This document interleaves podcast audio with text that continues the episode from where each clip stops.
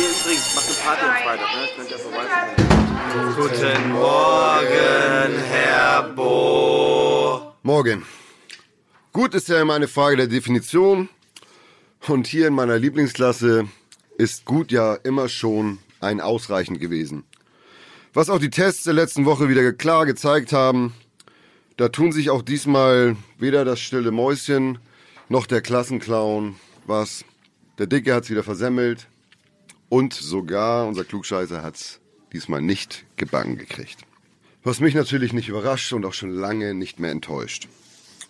Ich muss jetzt noch einmal ins Lehrerzimmer und werde euch währenddessen eine Aufgabe dalassen, die ihr zu lösen habt in Einzelarbeit und die sogar ihr schaffen solltet. Wenn ein Podcast mit drei Leuten... Tim! Legst du mir das Essen weg? Es heißt Pausenbrot. Sebastian, reiß dich bitte zusammen. Wenn ein Podcast mit drei Leuten eineinhalb Stunden dauert, wie lange dauert ein Podcast mit vier Leuten? Ihr habt zwei Stunden Zeit dafür und es wird nicht gequatscht. Bis gleich. So, Tim. Immer wenn ich frage, wie es dir geht, dann kommt sowas entweder, ach, ich bin ein krankes Häschen oder ich bin krank. Man hört es gerade. Ja, du solltest nicht mehr sagen, haben wir gesagt, was du da nimmst. Warum nicht? Das ist Schleichwerbung, kriegen, wir- kriegen wir kein Geld für. Das ist Week Mediennight. Ist das Schleichwerbung? Das ist ja nicht mehr Week Medien. Das wäre auch dumm zu dieser Uhrzeit. Week Day Meet. Äh, Das ist, ich gehöre wirklich zu den Idioten, die das machen. Wenn ich ein krankes Häschen bin, und das hört man, glaube ich, gerade so ein bisschen, es ist nur ein Schnupfen. Ist nichts Dramatisches, aber nichtsdestotrotz, ich muss ja immer Leistung bringen. Äh, äh, gönne ich mir dann einfach mal zwei Day Meet. Ich habe ver, äh, versehentlicherweise irgendwann mal Week, Week Medi Night genommen. Das war keine schlaue Idee. Aber das mag ich gerne. Morgens. Ach so.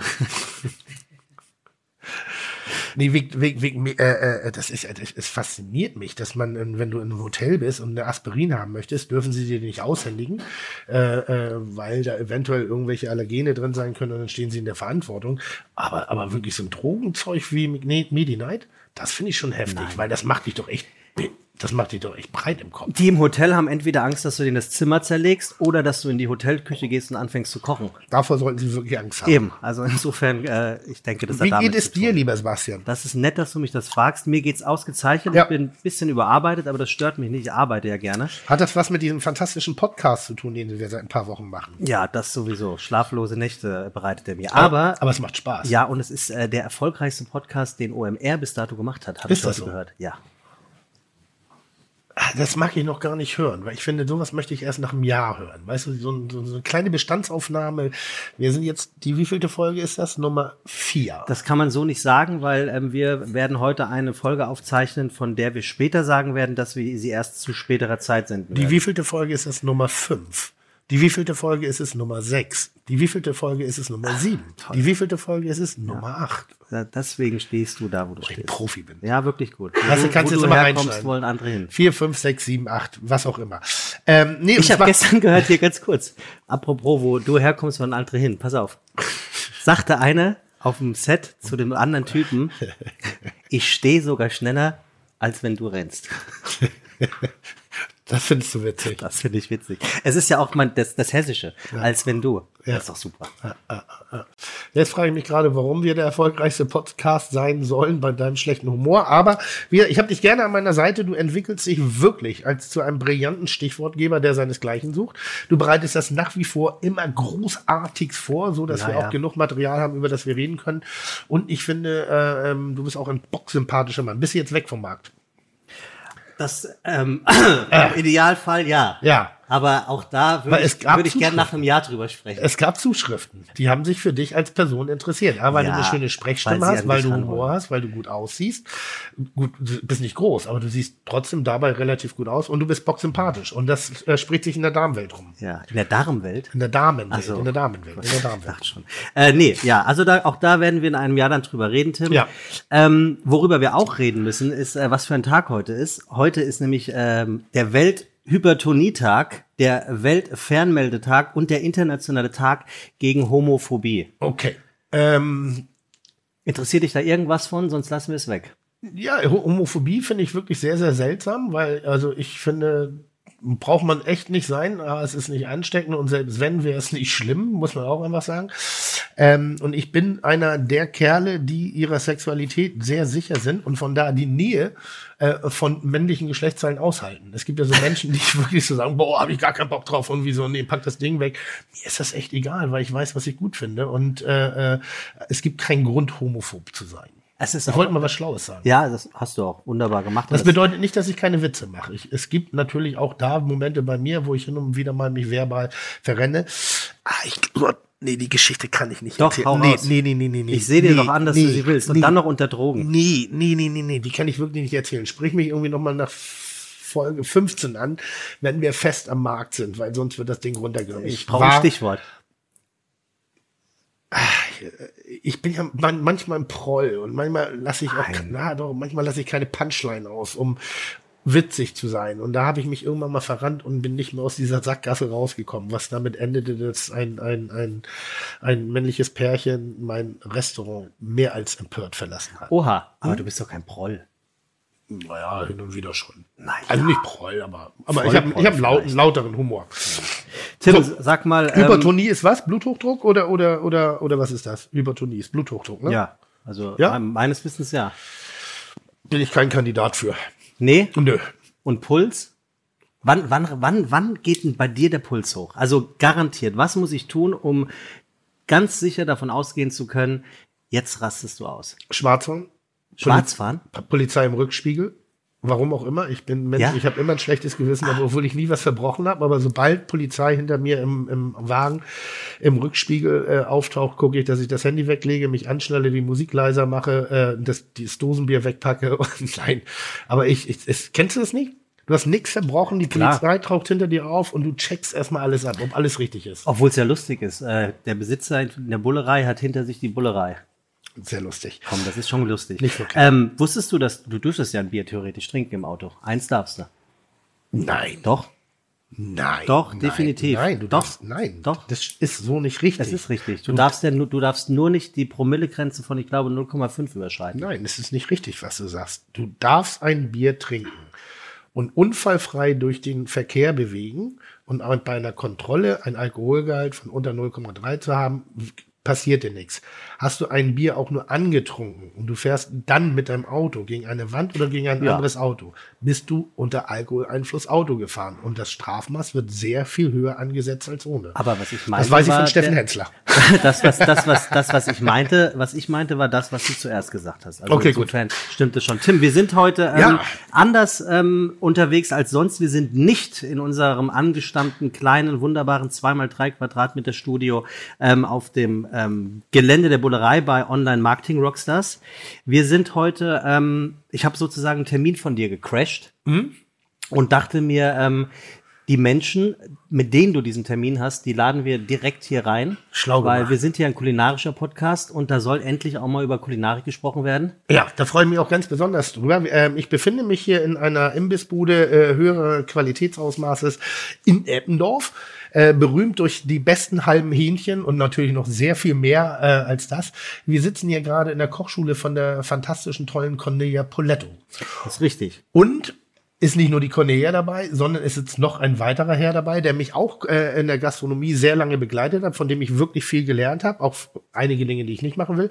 Ähm, das ist Christian Rach, mein alter Ex-Chef. Und wir haben gemeinsam, aufgrund der Kombination, durfte ich ein Interview mit der Zeit führen. Das war ich. Das haben natürlich wir gemeinsam geführt und haben da schon über viele, viele tolle Themen gesprochen, angerissen und ich mag diese Kombination. Deshalb brauchen wir auch gar nicht lange irgendwie um den heißen Brei drumherum reden. Nee, müssen wir nicht. Es gibt heute keinen Überraschungsgast. Nein. Es sind Cornelia Poletto und Christian Rach. Es ist eine Herzlich ganz willkommen. klassische Sondersendung ähm, mit Tim Melzer natürlich, Christian Rach und das Beste zum Schluss, Cornelia Poletto. Herzlich willkommen. Ja, danke. Ja, danke. Es ist schön, dass es 27 Sendungen gedauert hat, bis wir mal zu einem kulinarischen Podcast eingeladen werden. Was gibt's denn vorher für eine Kulinarik, wenn ihr 26 Sendungen gemacht habt? Ich freue mich wirklich. Wir haben gerade ein ganz tolles Interview geführt für die Zeit. Wann kommt es da nicht raus? Ich glaube, dauert noch ein bisschen. Ist immer geil, wenn die Zeit oder die Welt oder die FAZ äh, bei mir an die Tür klopft, weil dann denke ich so, boah, jetzt habe ich es geschafft, jetzt gehöre ich zur, zur richtigen äh, äh, äh, Bildungs Geistigen Elite. Zur geistigen Elite Deutschlands. äh, hält nicht lange an. Wir fangen heute wirklich mal ganz kulinarisch an und ich habe mir eine tolle Frage einfallen lassen. Aber bevor du die stellst, mein lieber Tim, müssen wir sagen, wer wir überhaupt sind, wo wir überhaupt sind. Und das machen wir, indem du bitte diesen blauen Knopf wie immer drückst. Herzlich willkommen bei Fiete Gastro, der auch kulinarische Podcast mit Tim Melzer und Sebastian Merget. Chuck, Digga, Props, Digga, ihr habt meinen Respekt. Ihr macht Digga, Mucke, Schicke, Mucke, oh, wie gut das schmeckt. So nämlich. Schön. Das ist geil, oder? Also super, hast du selber eingesungen? Nee, das hat Bo gemacht und ich habe gerade gestern gehört, ähm, dass das absolute Weltklasse hat, das Intro. Da sind Leute wirklich speziell auf dieses Intro haben gesagt, Hammer, was eine Punktlandung. Also besser hätten wir es nicht machen können, wenn jetzt noch der, der, der, bin ich ja nicht Moderator, Podcaster? Was du bist, ich du wolltest Gast in deiner eigenen Sendung sein. Ja, also der Gast und Gastgeber in der eigenen Sendung, wenn der jetzt auch noch irgendwas sowas wie Inhalt rüber transportieren könnte, dann hat das Ding Potenzial. Dann gucken wir auf eine lange, lange, lange Zukunft. Fangen wir doch mal an. Hallo Cornelia, hallo Christian. Wir machen mal kurz die Geschichte auf. Ähm, Cornelia und ich, wir kennen uns eher privater Natur, äh, sind gemeinsam auch äh, medial tätig gewesen in einer tollen Sendung namens Taste. Christian wiederum ist einer meiner Lehrherren, einer der Menschen, die mich am meisten beeinflusst haben, äh, die mich sozusagen, ich bin ein Puzzleteil seines Wissens. Und drei Jahre hat er dich ausgehalten. Drei Jahre hat er mich und ich ihn auch ausgehalten. Das ist eine Beziehung, es hat ja immer ein, ein wechselhaftes so Verhalten, Sonst würde es ja nicht Beziehung nennen. sondern Eine Ziehung. Ja gut, bei mir musste erzogen werden. Es gibt so. Ich habe mich bei Christian zweimal beworben. Das erste Mal hat er mich nicht genommen. Da war mein Qualitätsanspruch noch relativ weit oben. Nee, sag mal, ich glaube, ich habe die Frage nie. Warum hast du mich eigentlich nicht genommen? Weil ich war damals schon so ein Nee, ich habe es ja gerade schon beantwortet. Moment, Ja, und- was warst du, ein kulinarisches was? Wunderkind. Ah ja. Also wundersames Kind, auf jeden Fall. Nee, aber wirklich, warum hast du mich nicht genommen? Ich kann mich daran nicht mehr erinnern. Wir haben ja damals in goldene Zeiten äh, gelebt. Das heißt, man konnte sich ja wirklich ähm, die tollsten Leute aussuchen. Und, äh, und da gab es dann halt so eine Rangfolge und äh, vor allen Dingen auch Stationen und so weiter und so fort. Ja. Und äh, wir als junges, aufstrebendes äh, kulinarisches Event äh, waren natürlich dann darauf erpicht, auch irgendwelche äh, Jungs und Mädels zu haben, die aus äh, tollen anderen Häusern kamen. Ja, aber kam ich ja. Ja, aus dem Nationalmuseum irgendwie. Oder, Nein, oder Arbeitermuseum. Ich habe Oder, meine Ausbildung äh, im Interconti äh, äh, erlebt. Ich, ich war Achenbach-Sieger, ich war im Ritz-Hotel, ich war bei Wongerichten, ich war bei Antonio Caluccio. Also da war ja schon ein bisschen was da auf der Agenda. Ich hatte äh, Alberts Aufenthalte in, in Hong Ich glaube, ich hatte keine Bewerbungspapiere dabei. Ich glaube, ich habe das so lustig gemacht, einfach reingegangen und gesagt, moin, ich will hier arbeiten. Und so, moin, kannst wieder gehen. Ich glaube, das war damals so die Geschichte. Dazu kam auch meine Haarfarbe vielleicht. Nee, das, also das war ja die Zeiten, da sind ja ganz viele so blond, rot, blau rumgerannt Ja. und äh, so. Und du warst da einer von vielen mit blonden Haaren. Ach, Blau. Blauen Haaren. Das erste Mal war Aus blau. blau, Das- siehst du das so. weiß ich. Genau. Ja, ja. Da ist noch ein Foto von davon. Naja, aber dann hat er, äh, äh, ich, nee, hat's, und dann habe ich mich ein zweites Mal Ja. beworben. Ich glaube, auf die ähnliche Art und Weise. Da kannte ich aber inzwischen irgendjemanden im Laden, der dann gesagt hat, komm mal vorbei, schau mal, wir brauchen gerade jemanden, vielleicht hast du nicht Lust. Und dann hast du mich genommen. Warum? Dann? Weil du so eine beeindruckende Karriere schon hinter dir hattest. Weil ich gehört habe, du warst schon bei Gennaro in London und äh, natürlich bei äh, Wong-Gerichten. Und äh, ich war vorher in New York und habe das Jean-Georges, äh, nee, das Wong kennengelernt. Nicht das Ja. Jean-Georges hat er erst später aufgemacht, das Wong kennengelernt. Und da gab es ein Dessert, hatte einen Fruchtsalat mit Knoblauch, mit kandiertem Knoblauch und Chili gemacht. Und das hat mich äh, nachhaltig beeindruckt.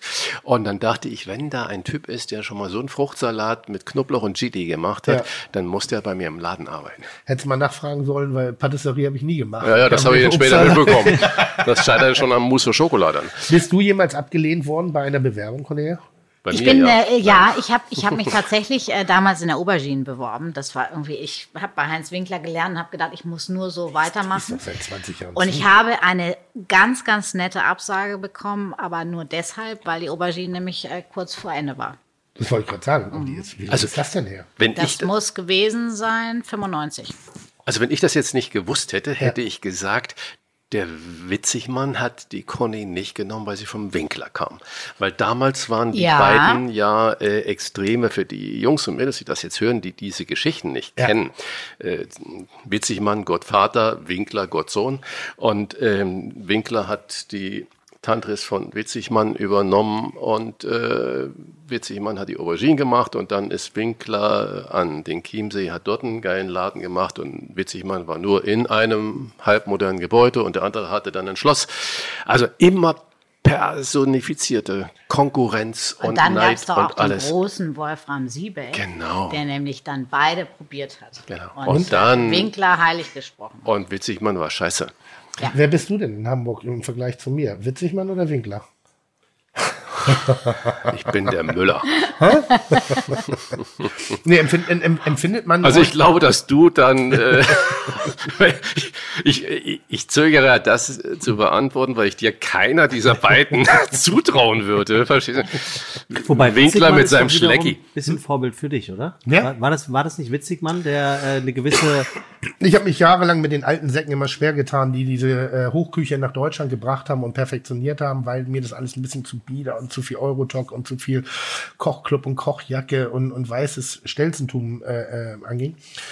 Ich habe dann irgendwann mal das Also wenn wir jetzt in, in Podcast mit Bildern machen würden, ich könnte jetzt mal aus dem Stegreif Bilder zeigen, wo du in Kochjacke und in diesen üblichen schwarz-weiß karierten Ja. Kochhosen darum Wir werden die auf gestanden Insta, hast. also du kannst Also, die gerne zukommen ist, lassen. äh, ich Wir hab werden ja. die auf Instagram ja, wirklich, posten. ja, ja. Und würde ich gerne sehen.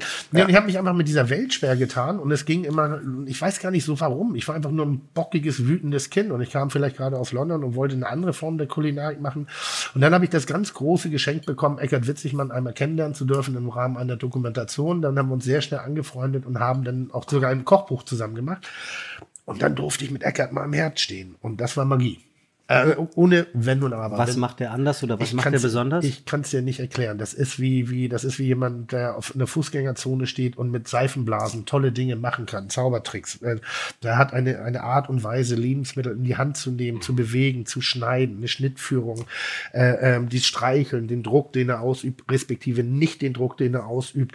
Ähm, das ist unfassbar ästhetisch und der hat eine Fähigkeit, ähm, die ich eigentlich sonst nur noch von Hans Haas kenne persönlich, weil ich jetzt Winkler und Co. nicht ganz so gut kenne eigentlich aus, aus den banalsten Produkten so unfassbar schöne, geile Gerichte zu zaubern. Da, wo ich irgendwie in die Gewürzkiste des Klabautermannes greifen muss, um da irgendwie Wirkung zu erzielen, macht der das einfach ein bisschen Essig und Öl. Also bei dem grünen Salat mit Essig und Öl wirst du meines Erachtens nirgendwo auf der Welt besser essen, als bei jemandem wie Eckhard Witzigmann. Das ist unfassbar. Also wirklich großartig zu sehen und ähm, wie kommen wir darauf? Weil du gerne Witzigmann wärst. Und, nee, aber da, da, das ist der einzige Bereich, aber stimmt, guter Hinweis, das ist der einzige Bereich, dann dürft ihr auch gleich mal wieder reden. Der einzige äh, Bereich, wo- wo ich auch darstellen kann, dass ich wirklich sowas wie Demut in mir habe. Ich denke immer, wenn ich mich mit Gleichen vergleiche, dann macht es keinen Sinn, bescheiden zu sein. Da kann man seine eigenen Stärken schon hochleben lassen. Wenn du aber wirklich mal auf Großmeister triffst, dann lohnt es sich auch wirklich mal die Schnauze zu halten und zu sagen, Das ist ein gutes Stichwort. Das Ja. aktuelle Podcast-Barometer von Fiete Gastro, sprich die Kommentare äh, unserer treuen Hörer und äh, Fans, Ja. haben auf äh, eine der letzten Folgen gesagt, wo du gesagt hast, ich werde in dieser Folge höchstens 30 Prozent reden und 70 dem Gast geben. Es Ja. waren dann doch 98 zu 2 Ja. für dich, Tim. Ja. Ähm, deswegen haben wir ja heute hier doppelte Power, nicht nur in der Qualität, sondern auch äh, im, im Sprachorgan. Ähm, Cornelia Poletto, wir sind hier in Ich Eppendorf, richtig in Eppendorf, jetzt mal gerade nicht. Wir sind hier wirklich in Eppendorf, aber nicht in deinem Restaurant, sondern in deiner Kochschule. Genau, wir sind in meiner Cucina und äh, haben hier dieses wunderbare Interview für die Zeit äh, schon hinter uns gebracht. Und ähm, was machen wir hier? Wir kochen hier. Das ist eigentlich äh, die Kernaussage. Wer kocht hier? Ist das, ist das eine Event-Location? Äh, ich koche hier mit meiner lieben Kati, 16 Jahre Küchenchefin bei mir im Restaurant gewesen, äh, jetzt hier in der Cucina. Ich koche hier mit mehr oder weniger talentierten Schülern und äh, wir kochen zusammen. Ich weiß ja, dass Christian relativ frauenaffin ist. Also, das mal jetzt nicht blöd gerade, wie das rüberkommt, sondern wirklich so. Hattest du jemals eine Köchin bei dir in der, in, in der Küche? Ja, sogar Auszubildende. Ähm, oh, ich, ich hatte viele, viele Leute. Im kleinen. Tafelhaus oder im? Im Kleinen und im Großen hinterher äh, viele, ja. Also viele heißt in der Relation, wir hatten vielleicht nachher 70 Prozent Jungs und 30 Prozent äh, Frauen, was ja schon eine unglaubliche Quote auch zu der Zeit war. Ist, Entschuldigung. Was denn? Ich hab- für den, das Hustern für oder das dass du schon Husten- wieder redest? Nee, nee, fürs Husten. Ja, nicht. brauchst du dich Na, ich bin interessiert. Ich bin Ja, interessiert. raus damit. Was ist bei dir? Du hast eine Küchenchefin. Warum? Ist das so, Frau macht für Frauen? Nee, aber ich glaube schon, dass es tatsächlich sehr, sehr spannend ist für all die Köchinnen, äh, sich auch bei einer Köchin zu bewerben und zu sehen, wie die ein Restaurant führt, wie die eine Küche führt, äh, wie sie, äh, geht sie anders um äh, mit, mit den äh, Lebensmitteln, äh, schmeckt sie anders, äh, was ist das äh, Geheimrezept einer Köchin? Ja, was Das ist das. Geheimrezept einer Köchin? Du, ich glaube, dass wir uns eigentlich gar nicht so sehr unterscheiden, weil äh, jemand, der in der Küche sich durchgesetzt hat mit so die viel, Männer? ja, Ja. also wenn du so viel mit Männern arbeitest, ja, dann hast du irgendwie ähm, das, was ja eigentlich ein Koch und Köchin ausmacht, irgendwann deinen eigenen Stil. Und ob das die Führung ähm, deiner Mitarbeiter ist, ob das der Umgang äh, mit den Gästen, mit den Lebensmitteln, das ist irgendwie so deins. Also du nimmst dir viel mit und du siehst, was ihr mit Sicherheit auch bei Frauen seht, das will ich nicht so machen und das finde ich gut und das nehme ich mit. Das ist ja auch der Grund, warum wir Köche immer wieder viele Stationen hinter uns bringen, um immer wieder neue Einflüsse äh, mitzunehmen, äh, sich weiterzuentwickeln, Geschmack zu schulen. Ich finde es ja so faszinierend, dass man einfach auch Geschmack abspeichern kann. Deswegen hast du vielleicht auch nie äh, Patisserie gemacht, weil äh, du viel zu sehr nach Rezept arbeiten müsstest. Also ich habe selten, und jetzt mache ich mal ein Kompliment, ne, jemanden kennengelernt wie dich, der so gut schmecken kann. Hoha! Das habe ich nicht verstanden. Sag das nochmal. Ich habe noch nie jemanden kennengelernt, der so gut schmecken kann. Ist das eine Diskussion, die es noch wert ist zu führen? Mann, Frau, Küche, Küchenchef, Küchenchefin? Ich finde nicht, ich habe ich, also ich bin wirklich, ich, ich habe, glaube ich, so oft diese Frage Ja, ja. bekommen, äh, schmecken Frauen anders, kochen Frauen anders. Ich glaube, es gibt Sensibelchen äh, von Männern in der Küche und es gibt genauso Sensibelchen von Was Frauen. bist du in der Küche?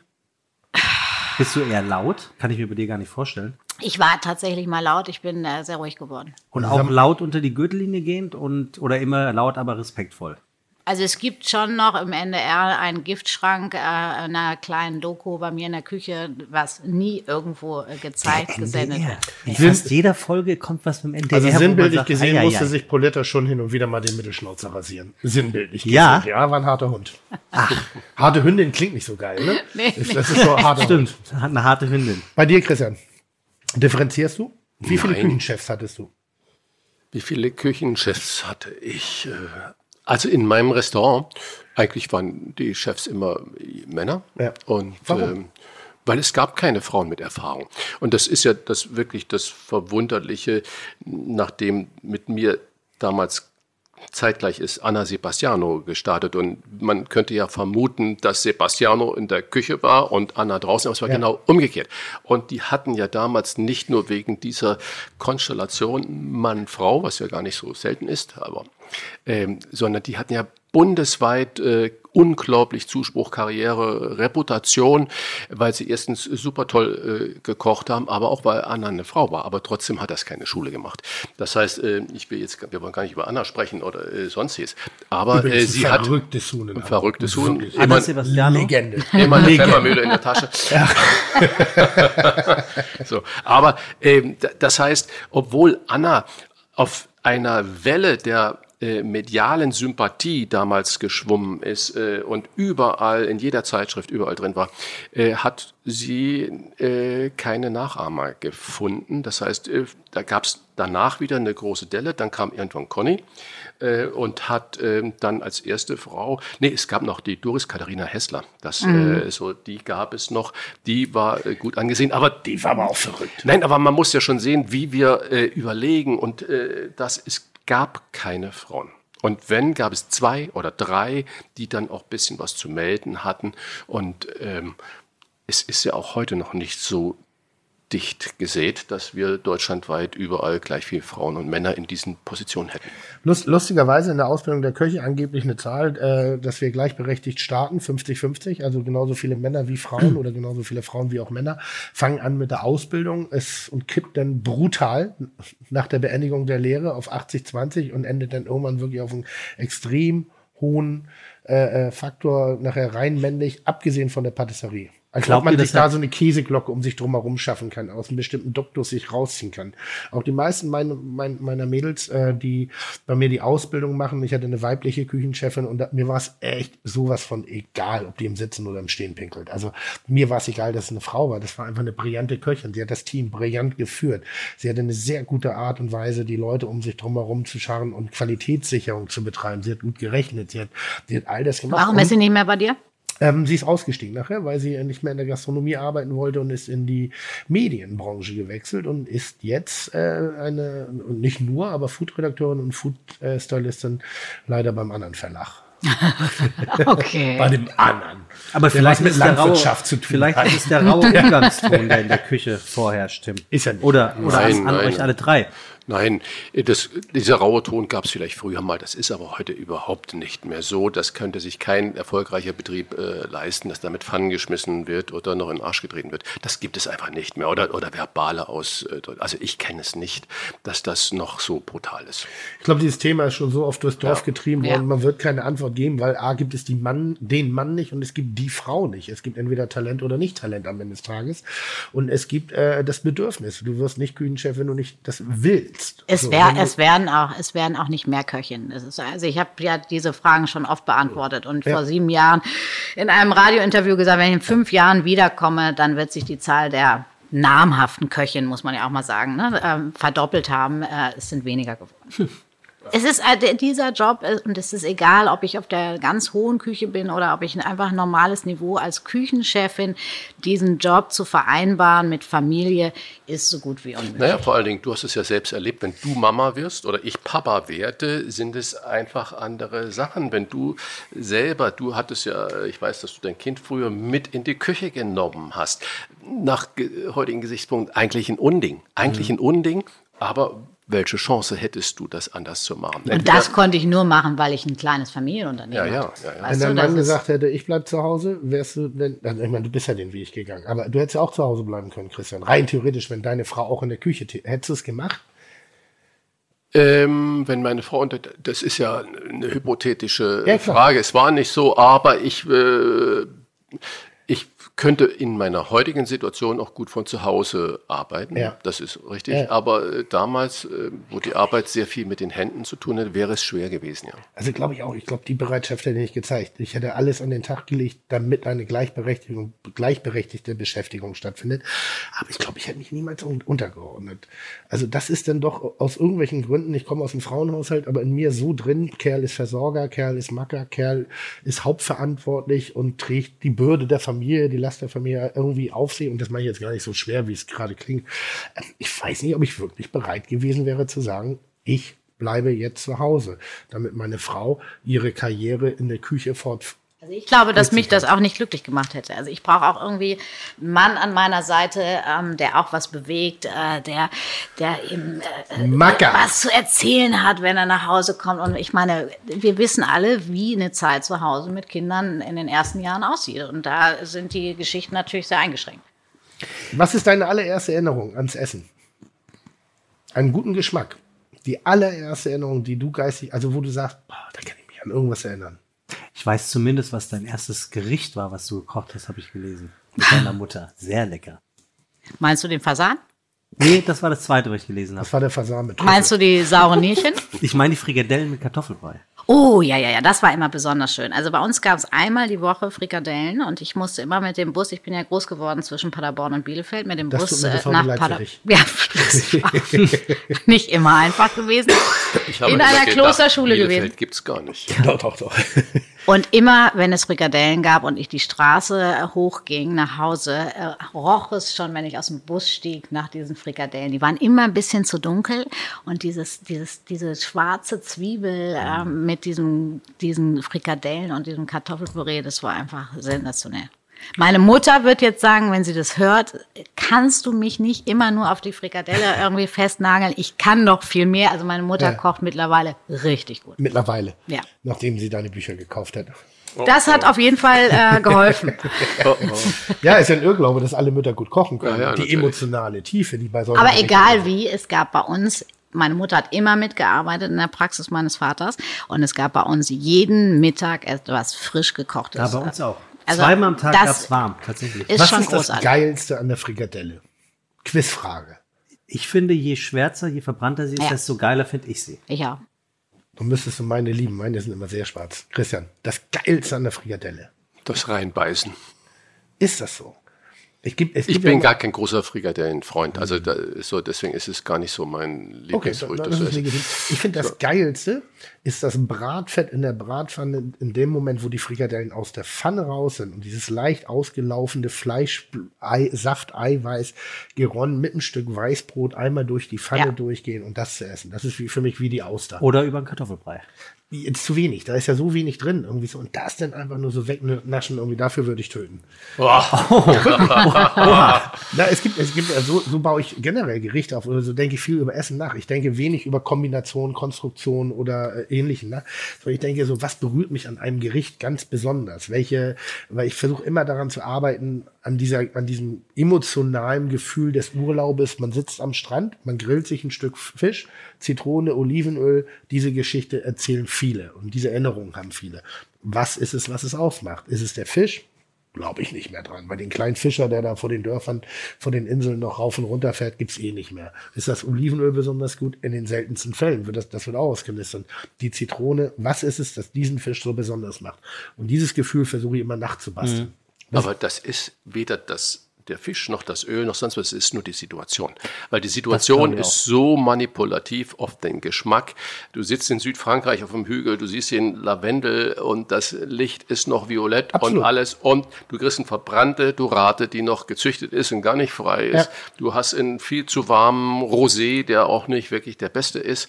Und du hast dein Weißbrot und den Fisch und die Zitrone und du Und guckst das deiner wow. Liebsten oder deinem Liebsten in die Augen und sagst, wie geil ist das alles hier. Alles. Es ist die Entspannung, es ist die Zeit, die man mal miteinander verbringen kann. Vielleicht hat man gerade gevögelt, vielleicht auch nicht, oder vielleicht will man noch. Also all diese ganzen Situationen, diese, dieses, dieses Freie. Oder der HSV ist wieder aufgestiegen. Du musst nicht unverschämt werden. Ich kann auch ausladen. Ich kann einladen und ausladen. Ja. Ich kann ich gar nicht. Das machst du ja. Wir machen das noch mal in einem Jahr und dann gucken wir mal, äh, Tim. HSV meinst du, oder was? HSV Er, ist. erste Äh, Essensänderung. Wo du das erste Mal wahrgenommen hast, das ist gutes Essen. Ja. Gutes Essen. Ja. Also ich erzähle die erste Geschichte, was bei mir wirklich ganz fest verankert ist. Ich bin heute, sagt man, neudeutsch laktoseintolerant. Ja. Oh, ich auch. Das heißt, damals, äh, ich habe zwei auch. wirklich Wollen wir die Geschichte jetzt hören? Ja, die wollen wir kurz, die wollen wir Okay, ganz kurz hören. wir die- Bei uns, meine Mutter hat Dampfnudeln gemacht, karamellisiert, wie es äh, macht, und es gab Vanillesoße dazu und ich musste Vanillesoße machen und ich habe sofort gespuckt. Und seit dem Zeitpunkt hat meine Mutter mir immer Weinschaumsoße gemacht, also Sapayone. Und damit bin ich äh, groß geworden. Meine Geschwister haben alle Vanillesoße gegessen mit Liebe. Also auch nicht aus der Tüte, sondern wurde alles gekocht. Ja. Ich habe immer Weinschaumsoße bekommen. Mit- und das ist In äh, welchem Alter? Schon ganz klein. Ach, du bist wirklich laktoseintolerant. Ja. Ja, ja. Endlich kenne ich mal jemanden oder lerne ich jemanden kennen, der das wirklich hat. Ich dachte, man sagt das einfach nur so. Ich mache das, damit ich nicht zuckern muss, weil die äh, Milch süßer ist. Nein, nein, nein, nein, nein. Sollen wir euch zwei allein lassen? Oder? Nee, ich dachte auch, das ist so, ein, so, ein, so eine Modeerscheinung, die Laktose. Nein, schon, schon als kleines Kind. Also deswegen sage ich, Neudeutsch sagt man das so. Früher hat man das gar nicht irgendwie weiter tituliert. Der verträgt keine Milch, hieß es. So, Punkt. Wenn ich nur warme Milch gerochen habe, das ist natürlich der Kopf, dann habe ich schon gespuckt. So, wir sitzen jetzt hier gerade in Eppendorf in der Kochschule von Cornelia Poletto. Und was meinst du, wie viele Familien jetzt gerade sagen, oh, meinem kleinen Kind mache ich in Zukunft eine Weinschaumsoße, die eine Laktoseintoleranz hat. Ja, das ist so. Das fände ich Ja, geil, wenn, wenn sie selber Kinder- machen. Tim, wenn sie selber machen. Aber auch in Italien eine Sabayone mit Masala, ganz klassisch, gab es super. immer für die Kinder, wenn sie krank Natürlich. waren. Ja, aber ich muss Tim da recht geben, das ist so ein Eppendorf-Ding. Weiß, wir, wir hatten doch Julien Walter neulich äh, in einem Podcast und er hat uns erzählt, dass er als Kind, es, er kommt aus Eppendorf, es gab immer drei Gänge zum Abendessen. Das, was aber sehr geil war, ich meinte Eppendorf und das ist nicht auf dieses Viertel bezogen, Nein. weil ich wohne ja hier sogar, ähm, aber Helikoptereltern, ne? Also das, das, was Ernährung inzwischen für einen Stress in, bei Kindern geworden ist, wenn, wenn ich kann diese Reiskräcker und Obst, selbstgeschnittene Obstschnitze auf dem Spielplatz oder am- bei Hagenbeck nicht sehen, das ist ein Ausflug, da soll man auch mal eine Wurst und auch mal ein, ein Eis essen oder so.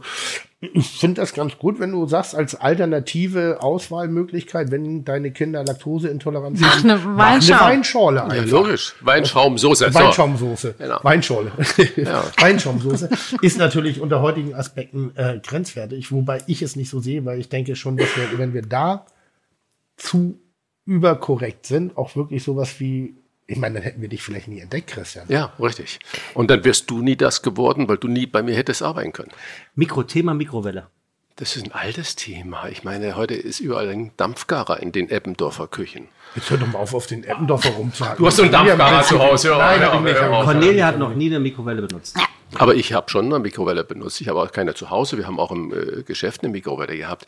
Und in vielen Gastronomien wird eine Mikrowelle benutzt. Heute glaube ich weniger, als es mal in den 90er Jahren war, wo die Technik aufkam. Da ist ja auch zuerst mal gar nicht so wild was gegen zu sagen. Es wird einfach Wasser. Ich habe aber auch so schlechte Kindheitserinnerungen an Mikrowelle. Wir hatten eine zu Hause und wenn wir mal zu spät aus der Schule kamen und uns das wunderbar frisch gekochte Essen meiner Mutter warm machen mussten, dann gab es ja richtig eine Mikrowellenfolie, die da drüber war.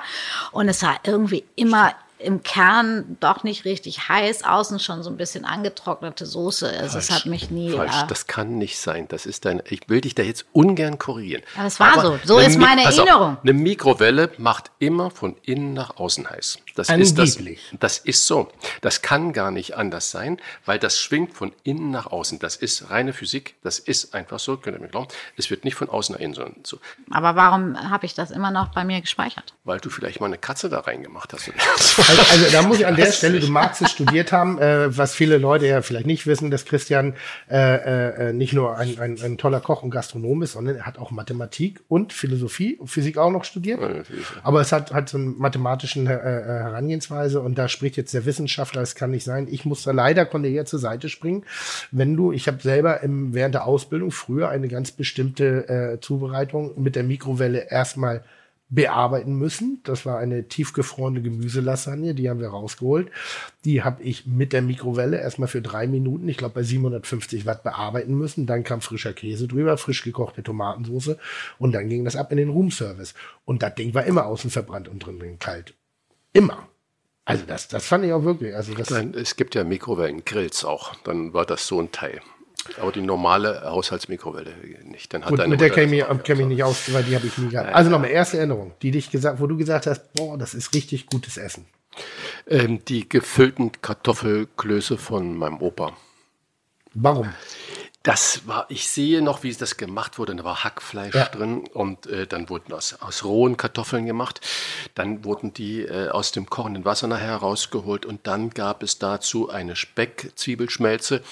Das wurde dann mit, Ed- da kamen die Knödel da rein und dann wurde da drei äh, Esslöffel Rahm drauf äh, gekippt und es gab ähm, nur Kopfsalat dazu. Es war ein geniales Essen. Es war Kartoffel pur. Es hatte diesen ähm, Fleischgeschmack und diese Tropfen an Sahne. Der hat mir nicht geschadet. Das habe ich geliebt dann an dieser Situation.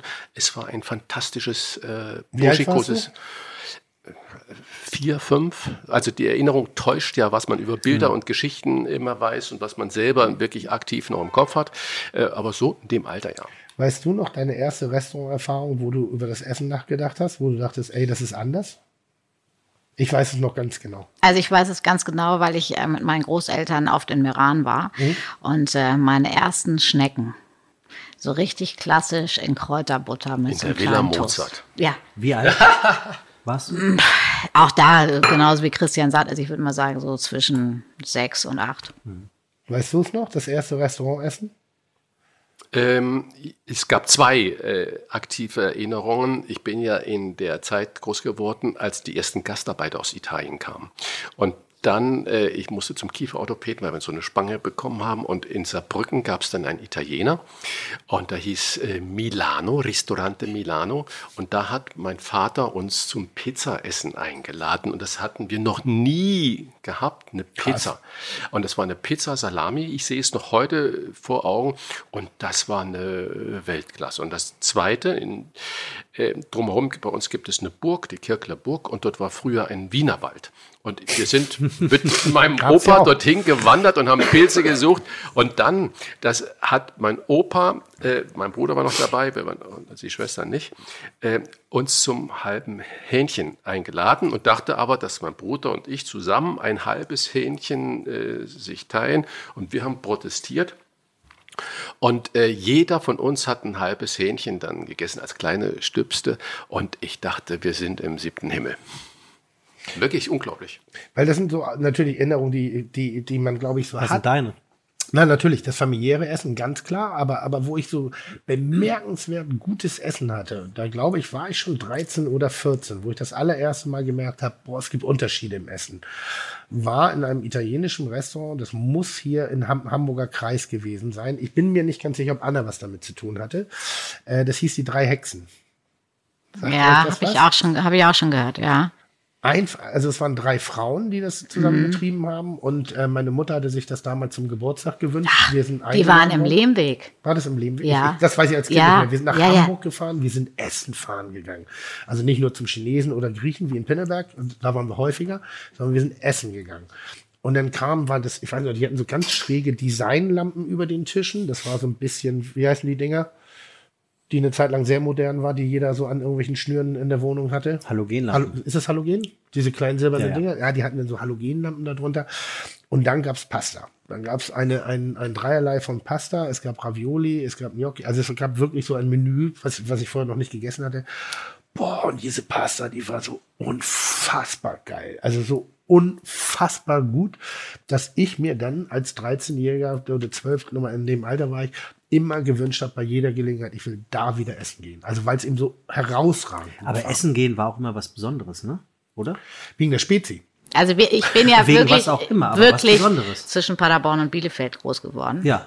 Und meine Großeltern haben mich gelockt, damit äh, samstagsabends mit in die Kirche zu gehen, weil wir danach dann essen Ja, gehen. genau. Das weiß ich noch. Ist Essen gehen heute noch was Besonderes? Also könnt ihr euren Gästen ansehen, dass die das in irgendeiner Art und Weise wertschätzen, zelebrieren oder es tatsächlich als was Besonderes ansehen oder ist es Hungerstillen? Also ich in meinen Kindheitserinnerungen war Essen gehen immer was Besonderes. Beim Griechen auch? Bei uns war das die schöne Aussicht. Der war erzdeutsch, aber auch das, auch das war was Besonderes. Okay. Mein, äh, ja, doch, es war was Besonderes. Also wenn ich, Meistens wenn ich sonntags. meine Gäste sehe, habe ich immer das Gefühl, das ist immer noch was Besonderes. Ja.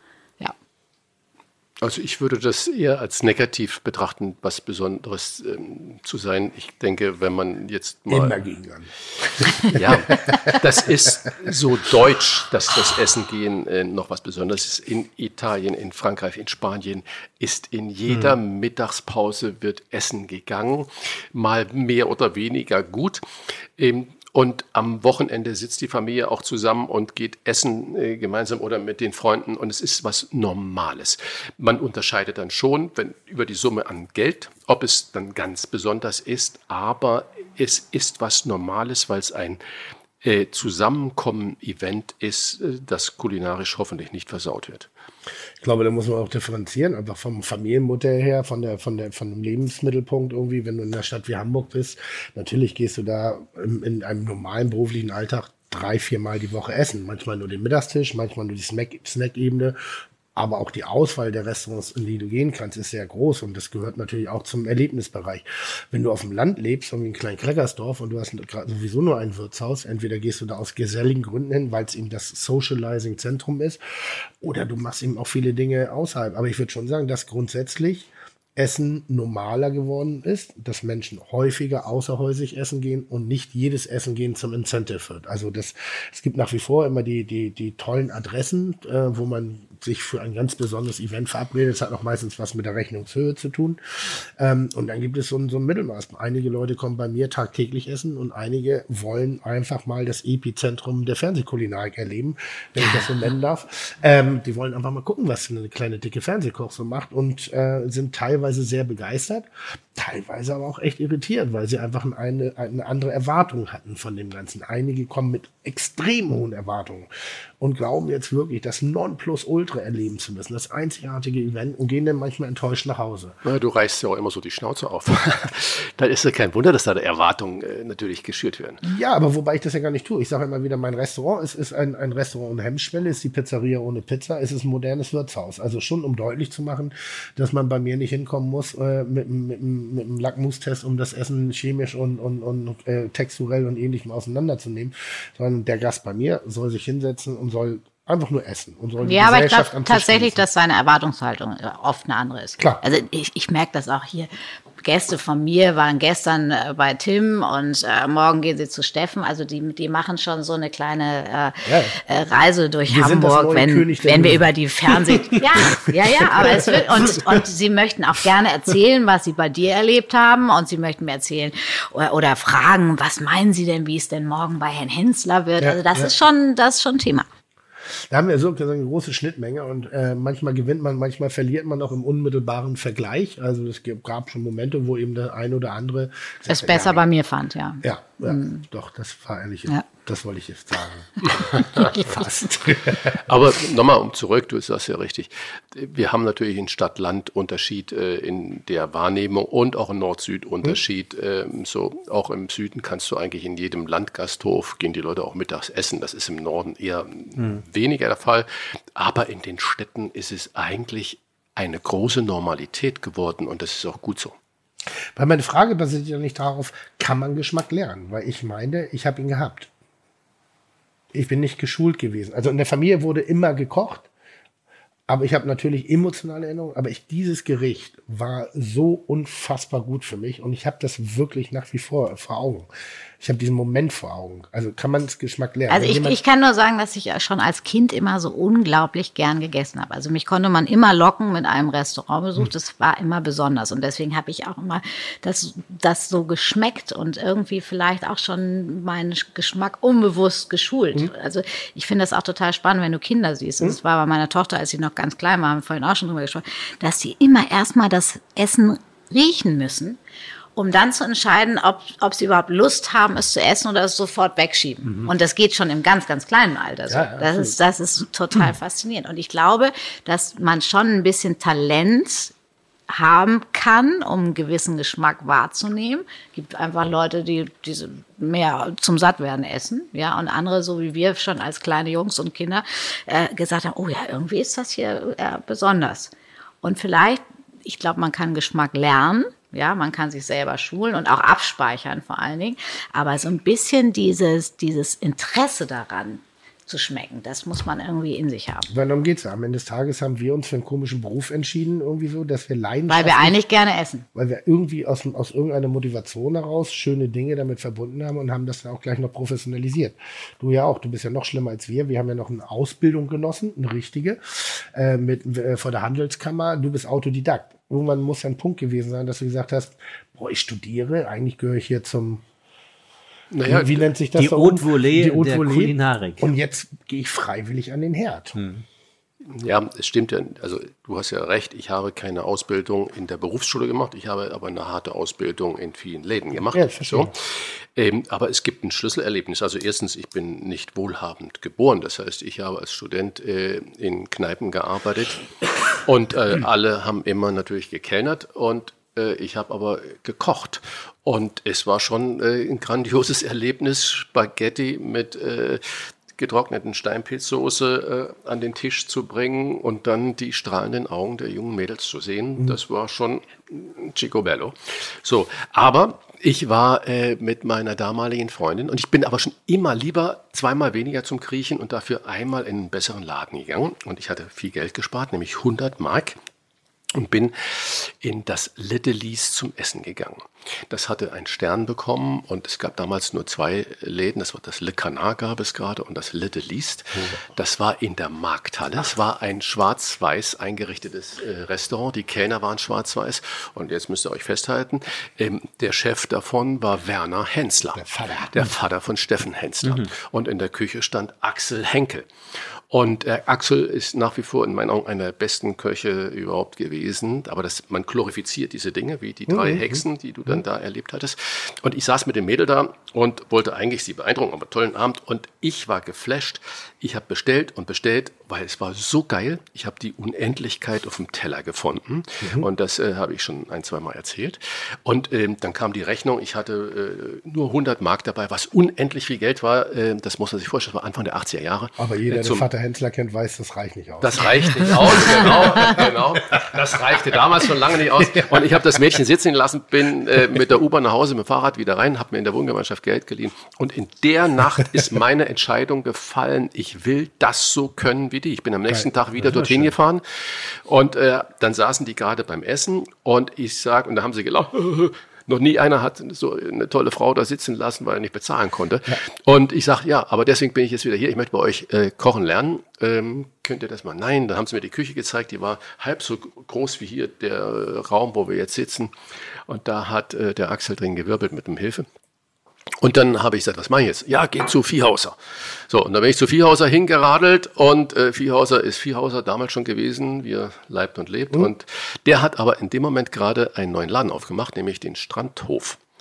Und dann sagte ich, wer macht denn den Strandhof? Sagte ja, mein Küchenchef, Uwe Witzke. Und der kam nämlich gerade von Winkler. Also so schließen Mhm. Mit sich diese Uwe habe ich noch zusammengearbeitet. bei Der. Uwe. Also, Ja, ja, so ist das. Irgendwie- So ist das. schon, Und schon. da hat er, eine Woche hat er den Laden da unten von Louis Bouillon übernommen. Das ist wirklich geil. Das Scheiße. Hieß der wirklich Bouillon? Wirklich Heißt der Bouillon? Louis Bouillon. Und, und, Hört sich an wie so ein Überraschung. Selbst wenn also, Pornodarsteller So. werden würde, könnte ich mir keinen geileren Namen ausdenken als Louis Bouillon. Das ist, was wäre dein Name als Pornodarsteller? Meiner ist Louis Bouillon ab jetzt. So, pass auf, jetzt erzähle ich, die- erzähl ich die Geschichte noch kurz zu Ende. So. Und Uwe Witzke, Oh, der Stier aus Bochum, äh, und ich, wir haben uns gleich gut verstanden. Und dann habe ich da fünf Tage in der Woche äh, bei ihm tagsüber gelernt. Bei Louis Bouillon. Äh, bei, nee, bei Uwe Witzke. Und er hat mir dieses, war mein erstes Kochbuch, ich habe es äh, mitgebracht, weil ich dachte, bei dem Zeitinterview ja. soll was haben, ähm, von Michel Gerard. Ich habe es rauf und runter gelesen. Und da hat er dann mich natürlich immer verarscht und hat geschrieben, Kochen ist leicht, Doktor für Uwe Witzke. hat er reingeschrieben. So. Und, da, und das waren die Startschütze. und das war wirklich dieser Abend äh, im Little Lees beim Vater von Steffen Hensler. Jetzt gucke ich gerade mal, ich blätter dieses Buch gerade. Hast du ein Lieblingskochbuch, eins, das dich inspiriert hat? äh, Die leichte große Küche, die Originalrezepte von Michel Gerard. Richtig ausgesprochen? Gerard. Gerard. Ich habe tatsächlich damals äh, meinen ersten schlechten Fasan nach einem Rezept von Eckhard Witzigmann gekocht. Und das waren seine Lieblingsrezepte. Ja, vermutlich hast du ihn gekocht und du solltest ihn braten. Äh, Habe ich auch gerade falsch ausgedrückt, hast du recht. Äh, Champagnerkraut war großartig, äh, Soße war großartig, Fasan war trocken. Christian, glaubst du, dass du mit dem Standard, den du früher gekocht hast, heute noch am Markt bestehen könntest? Nein, natürlich nicht. Also, oder ist es wie beim Fußball, wo man sagt, ja, der Weltmeister ist der Weltmeister gewesen, weil zu dem Zeitpunkt Nein, gerade Fußball ist ein ganz tolles Beispiel. Guck da mal die Spiele an, wo Beckenbauer, Netzer alles gespielt haben. Das war Standfußball Mhm. im Prinzip. Nicht jetzt, weil man das so kolportiert von Beckenbauer. Aber das war schon damals, war das natürlich großartig. Heute würden die keinen Stich mehr damit machen. Witzigmann äh, würde, er glaubt ja immer noch, dass er heute genauso drei Sterne kochen könnte wie das. Aber mit einem ganz anderen Ding. Mit einem ganz anderen Ding. Mit, nicht mehr mit dem, was er früher gemacht hat. Nee, das glaube ich auch nicht, äh, dass er sich natürlich weiterentwickelt, aber mit dem Grundtalent glaube ich es immer noch, weil das ist wie Hans Haas, da gehe ich in Demut vor auf die Knie, Ja, wirklich, ja. der sage ich, großer Mann. Ja. Aber lässig, da haben wir dieselbe, Kochen. da haben wir dieselbe Einstellung. Gurkensalat bei Hans Haas dann Sag mal, aber Hans Haas hört auf dieses Jahr, ne? Ja, nächstes ja. Jahr. Nächstes Jahr? Nächstes? Ja. Wer ist denn das? Was? Du kennst nicht? Du machst einen kulinarischen oh, okay, also, Sebastian. bitte Ja. Ich würde, ich würde den austauschen. Ich würde den austauschen. So hilft mir jemand. Wer ist denn Hans? Ich habe dir gerade deinen Hartz-IV-Antrag abgestempelt. Mein Hartz-IV-Antrag? Hartz-IV-Antrag abgestempelt. Hans. Ich frage für die Zuhörer. Ich weiß das natürlich. Aber Erklär's uns mal. Ne? Und das ist, das ist jetzt ja ganz einfach. Du Österreicher, du. Nee, kurze Rede, langer Sinn. Äh, es gibt ein Restaurant in, in München, das ist Tantris, äh, ist, glaube ich, die alte Wirkungsstätte, früher von Eckhard Witzigmann gewesen. Dann Heinz Winkler. Heinz Winkler, also von den wirklich großen, von den Silberrücken unserer Szene und da kocht seit diversen Jahrzehnten Hans Haas, eine, eine herrlich produktorientierte, sehr uneitle und immer auf den Punkt gekochte Küche, die wirklich in Meinung auch im globalen Vergleich ihresgleichen sucht. Ja, und hat nie Zwei drei Sterne. Sterne bekommen, nie drei Sterne bekommen, was ihn am Anfang unglaublich gewurmt hat, aber er mit einer Großzügigkeit dahin weg sieht und der Laden ist mittags und abends, er macht mittags 120 Kuvert äh, an einem Samstag und macht abends 120 Kuvert. Das macht ihm keiner auf der Welt äh, nach. Das ist sensationell. Bei ihm eine Milchlammkeule für zwei Personen und du Das ist original das Gericht gewesen, wo ich ah, da flippst du, oder? Ja, oder? aber da war ich schon ein bisschen sauer. Ja. Da war ich ein bisschen Weil's sauer. so gut war. Ja, weil's so gut war. Wo ich dachte, ich sehe alles, was auf dem Teller ist. Ja. Ich habe keine Ahnung. Ich mache jetzt Kitchen, da muss ich Gerichte analysieren. Und das ist manchmal, gerade wenn es um, um diese konstruierten Gerichte geht, relativ simpel sogar. Also es ist gar nicht so kompliziert. Warst du Hast- in deiner Sendung da bei ihm? Bitte? Nee, Oh, nee, nee, aber nee, da, ja. ich habe bei ihm gegessen und das könnte ich jetzt mit der Erfahrung, die ich heute habe, ich könnte es nicht analysieren. Ich weiß nicht, was er gemacht hat. Es war Blumeran, parfümiert, es war leicht. Es Blumerand war ist auch ein Lieblingswort von dir, ne? Das ja, um sowas zu beschreiben, Ja. dass es nicht einfach nur salzig ist und nicht einfach nur würzig und nicht einfach nur lecker, wenn was duftet, wenn eine, eine, eine gewisse Ätherik über ein Gericht drüber, also ist das Ätherik? Ja, ne? Duft. So, wenn du einen Hauch von Minze hast, ohne Minze zu erkennen, wenn du eine Leichtigkeit, wenn du eine Säure riechst, ohne Säure, wenn du Zitrone ohne, das meine ich so. Ich Das habe, ist Blumerand. ich war letztes Jahr bei ihm da und dann, ich habe ihn vor kurzem getroffen und er sagt, Hans, ich habe das Gericht des Jahres bei dir gegessen. Das war ein, ein kleiner Sepia auf Kartoffelmuslin. So weit, so gut. Da drin in dem Sepia war ein Eigelb. Man würde sagen roh, war Ja. natürlich nicht roh. Und da drauf war so eine fette Nocke Kaviar. Denkt Das man hat, zuerst, das hat er von mir. das hat er von Heute Nocke Kaviar. Zuerst mal, ja, zuerst mal denkt man, es ist so was. Und ich Natürlich. habe, da- und es wurde nur ein Löffel dazu serviert. Ja. Ich habe das Ding mit dem Löffel, ich bin weggeflogen. Nicht wegen des Kaviars. Der Kaviar hat nur die Salzigkeit damit hineingebracht. Die Kartoffelmuslin, also Kartoffelpüree, aber Auch cremig. es war das Eigelb warm gegart, aber trotzdem roh und flüssig. Ich habe in dem ganzen Jahr nichts Besseres gegessen. Das habe ich ihm gesagt. Hinterher da hat er mich geküsst. Aber das ist so schön an, an unserem Beruf. Und natürlich hier sitzen hier gerade Schwergewichte aus Hamburg und der Medienszene, Cornelio Poletto und Christian Rach und Tim Melzer auch noch. Klingelt mein Telefon gerade?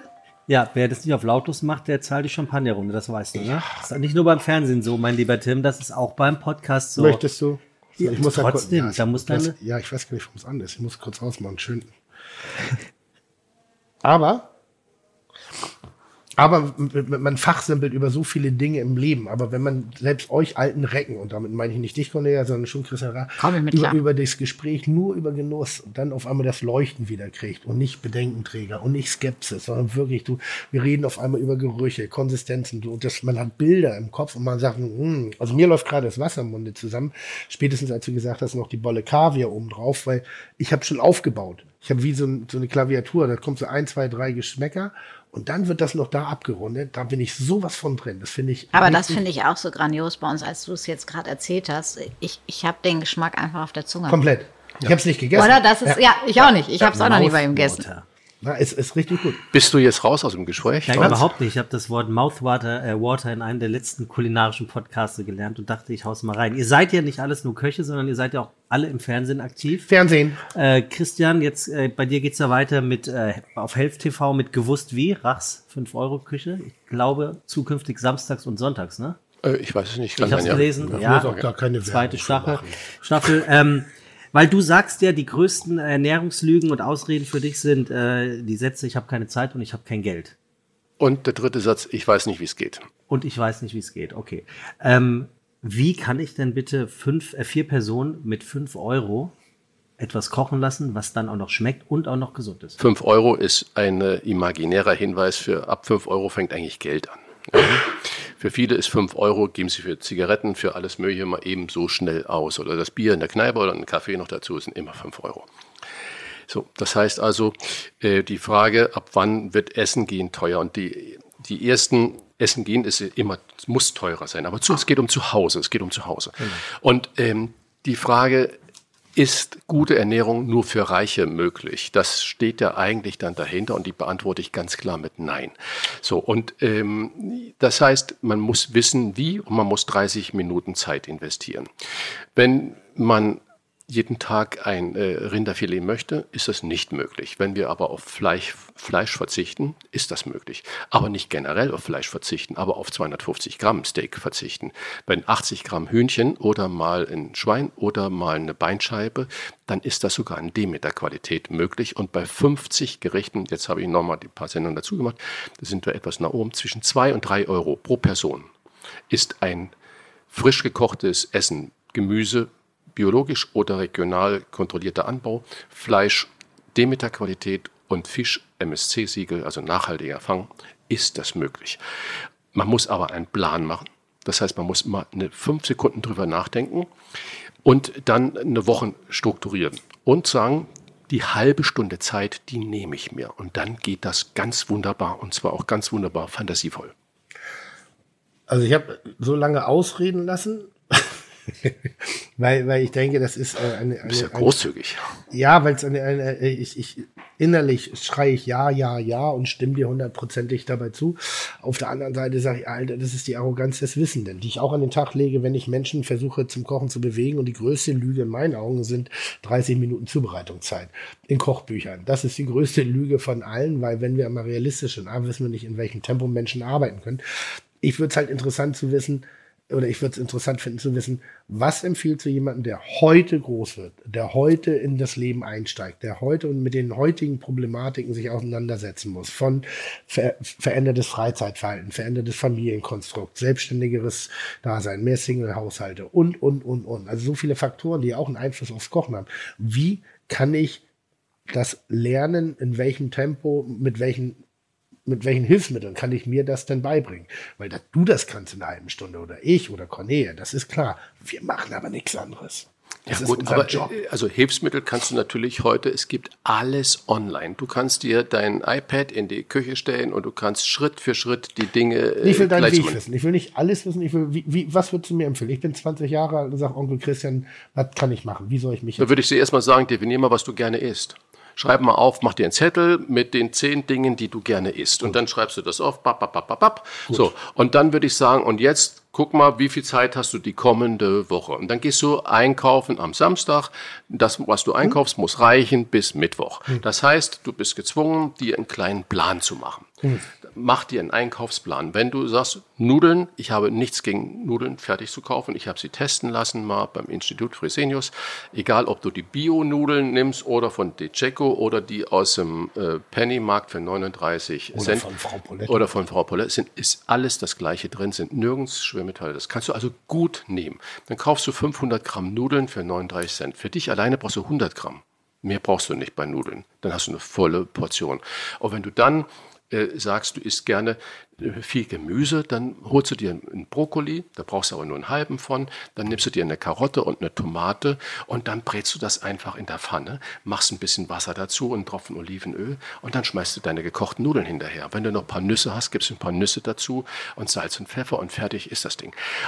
Also über die Lust, über das, was du gerne isst. Wenn du sagst, du möchtest gerne ein Hühnchen zu sowas haben, dann sage ich, dann kauf dir eine Hühnerkeule und dann nimmst du die Unterkeule heute für dein Nudelgericht zu machen und die Oberkeule, da machst du am nächsten Tag ein kleines Spießchen von, da hast du vier Spießchen aus der Oberkeule, die legst du ein bisschen mit.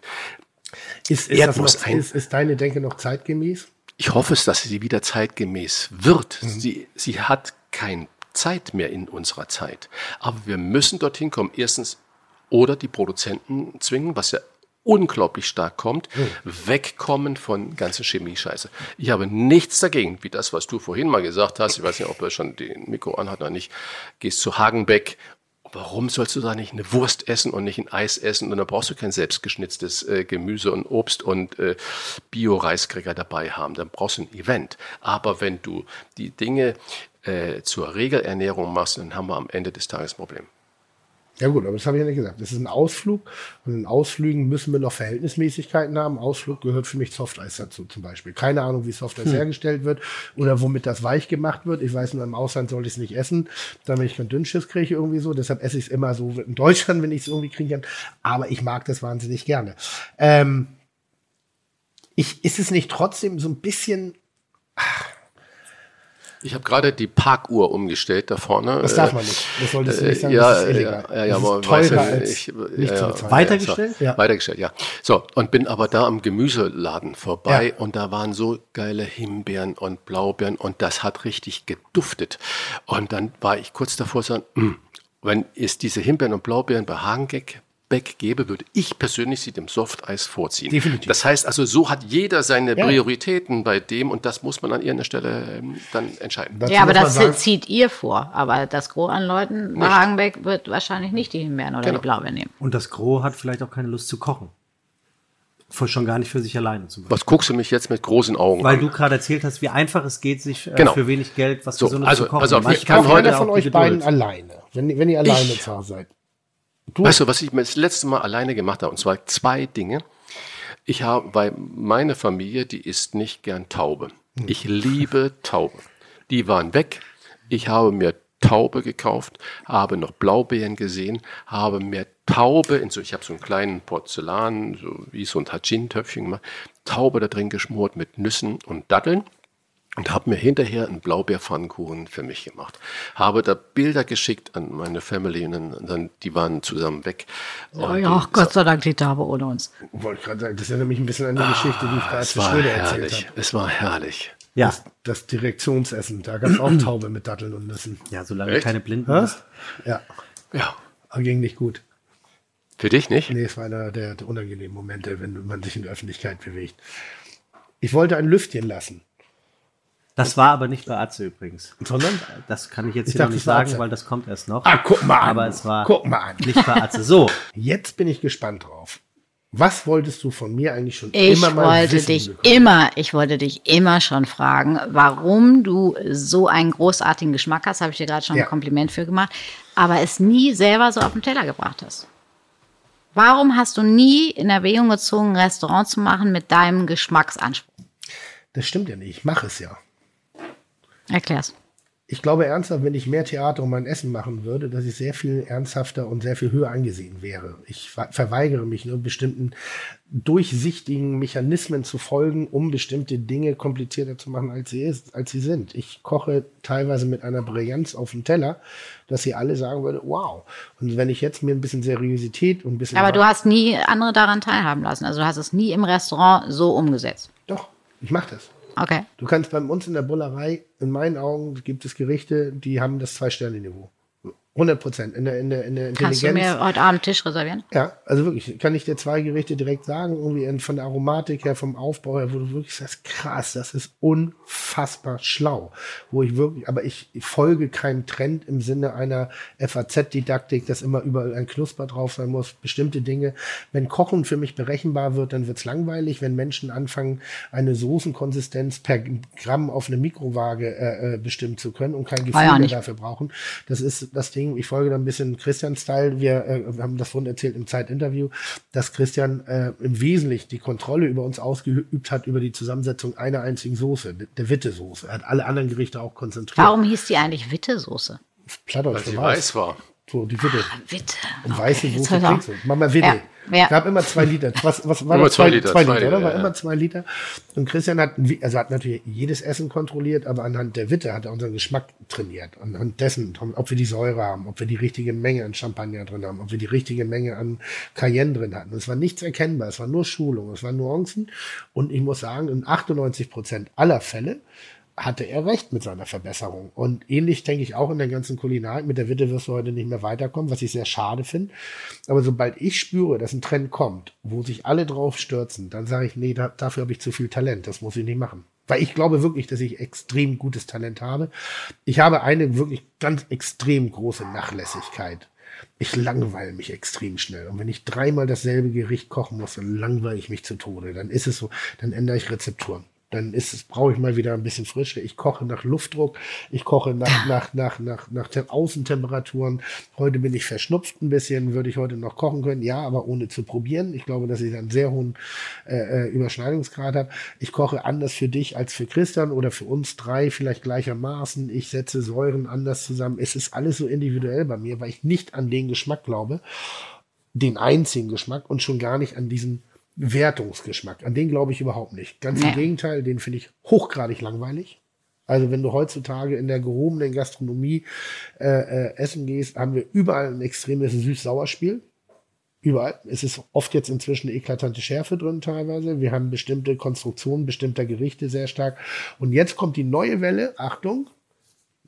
Das, was wir vor 20 Jahren gemacht haben im Tafelhaus, das, was du immer schon gemacht hast, das, was ich auch schon immer mache, wir kommen wieder auf eine Soßenküche zurück. Wir Ja. kochen wieder Soßen, weil jetzt Aber das ist genau das, was ich dir, äh, was ich auch gerade sagen wollte. Hast du nicht, ich, also ich persönlich in meiner Geschmackswahrnehmung habe eher das Gefühl, oh, lass uns wieder ein bisschen zurückgehen. Alle. Ich, ich kann nicht mehr diese konstruierte Gel, Mousse, Schaum. Es, ich ich habe es in vielen Restaurants äh, der absoluten High-Class äh, gesehen. Immer nur noch wird aus Flaschen angerichtet. Ja, Oder also gib mir doch einfach mal eine schöne äh, Artischocke, eine Karotte, wo ich drauf beißen kann. Ja, und nicht, nicht als Püree und nochmal dekonstruiert und nochmal als Perle und nochmal als Knusper und nochmal. Da- Das kommt ja auch wieder, ne? Aber Ja. ich, ich finde eigentlich, dass wir mit den, mit den, mit dem, aber das liegt dann auch an uns, was wir als gutes Essen bezeichnet haben. Entweder sind wir hart in die Gegenrichtung gegangen, wir haben die Currywurst oder die Pommes. Oder sind wir schon so alt, dass wir zurückgehen, weil wir den neuen Geschmack nicht mehr zulassen? du meinst die alten weißen Männer, Vielleicht. alten weißen Frauen? Ja. Hast du eigentlich die Haare gefärbt? Nein. Kannst, du, kannst du richtig gucken. Glaub, das ist das, ist das Einzige, wo ich körperlich auch mal einen Vorteil habe euch allen gegenüber. Ich habe volles Decker und relativ wenig Farbe. Der Rest ist nicht optimal. Das, das weiß ich ja selber. Aber die Haare sind eigentlich fast eine Sünde, dass sie hier im Podcast versteckt werden, weil die sehen unfassbar gut aus. Und immer wieder. Also wirklich. Keine Haartransplantation wie viele andere. Was ich, würde ich übrigens machen. Ehrlich? Ja. das muss so schmerzhaft sein. Ja, aber ich, du, das ist schon der Stolz auch. Also man sieht Menschen, die immer so eher kaschieren. Das ist wie wenn du so einen Pickel hast und den versuchst zu überschminken. Irgendwann, ich würde es machen. Ich glaube, wenn es mich so stören würde, ich würde mir auch die Brüste machen. Aber meine Natur. Mach doch mal. Was? Mach das doch mal. Habe ich mal überlegt. Aber jetzt in, inzwischen brauche ich es nicht mehr. Also früher war ich sehr alleine. Aber hat sich, hat die Antwort von Tim dich befriedigt? warum ich es nicht gemacht habe. Ich glaube, ihr seht es nicht. Das ja doch, man muss ja nur Kitchen Impossible gucken. Nein, da ich- da du es ja immer wieder, Nein, es geht, warum ich nicht in dieser Perfektion im Geschmack, was ich wahrnehme, auch auf den Teller gearbeitet Ja, habe. ja. Ich glaube, ihr seht es nur nicht. Weil ich zu viele Dinge auch nebenbei habe. Weil mein Essen ist manchmal nur ein, ein schneller Bums. Also manchmal ist es nur so geil. Dann ist es manchmal wirklich hochdezidiert ausgearbeitet. Was kochst du denn für dich, wenn du mal alleine bist? Kochst du für dich? Alleine eigentlich nie, muss ich ganz ehrlich sagen, außer ich habe jetzt wirklich mal einen richtigen Nachmittag irgendwie so und dann und ich habe Zeit zum Einkaufen. Dann koche ich auch für mich, weil ich kaufe unfassbar gerne ein. Bin Ich finde, also Weg für hierher. mich ist das der, das Schönste, tatsächlich an einem Montag ins frische Paradies zu fahren und da rum. Ich nehme immer den kleinen Wagen, der nie reicht, ja, weil ich dann auch noch zwei Kisten Wein mitnehme und so. Und dann nach Hause kommen diese ganzen Sachen. Ist es immer zu viel, weil ich immer zu großen Hunger habe, wenn ich einkaufen gehe. Und dann habe ich Lust, mir ein schönes Huhn zu kochen. äh, Und, wenn es nur eine einfache Hühnersuppe ist, danach, also, äh, dann nehme ich noch einen schönen Fisch mit, dann kann ich wieder nicht entscheiden. Dann frage ich meine Familie, was wollt ihr eigentlich heute essen? Ich hab, hätte schon mal ein bisschen eine Hühnersuppe vorbereitet. Ich könnte aber auch eine Seezunge machen. Oder wollt ihr doch lieber Pasta? Ey, wir beiden wären ein Albtraumpaar beim Einkauf. Wir hätten das höchste Haushaltsbudget, was dir vorstellen kannst. Ich war jetzt gerade ähm, in Eimsbüttel unterwegs, habe zufällig direkt vor der Haustür unseres allen gemeinsamen Metzgers eingekauft irgendwie. Und irgendwie hatte ich auf einmal Bock auf Bratwurst. Und jeder Mensch kauft zwei Bratwürste ein. Ich bin nach Hause gegangen mit 26 Bratwürsten, davon waren acht verschiedene, weil ich mich nicht entscheiden konnte.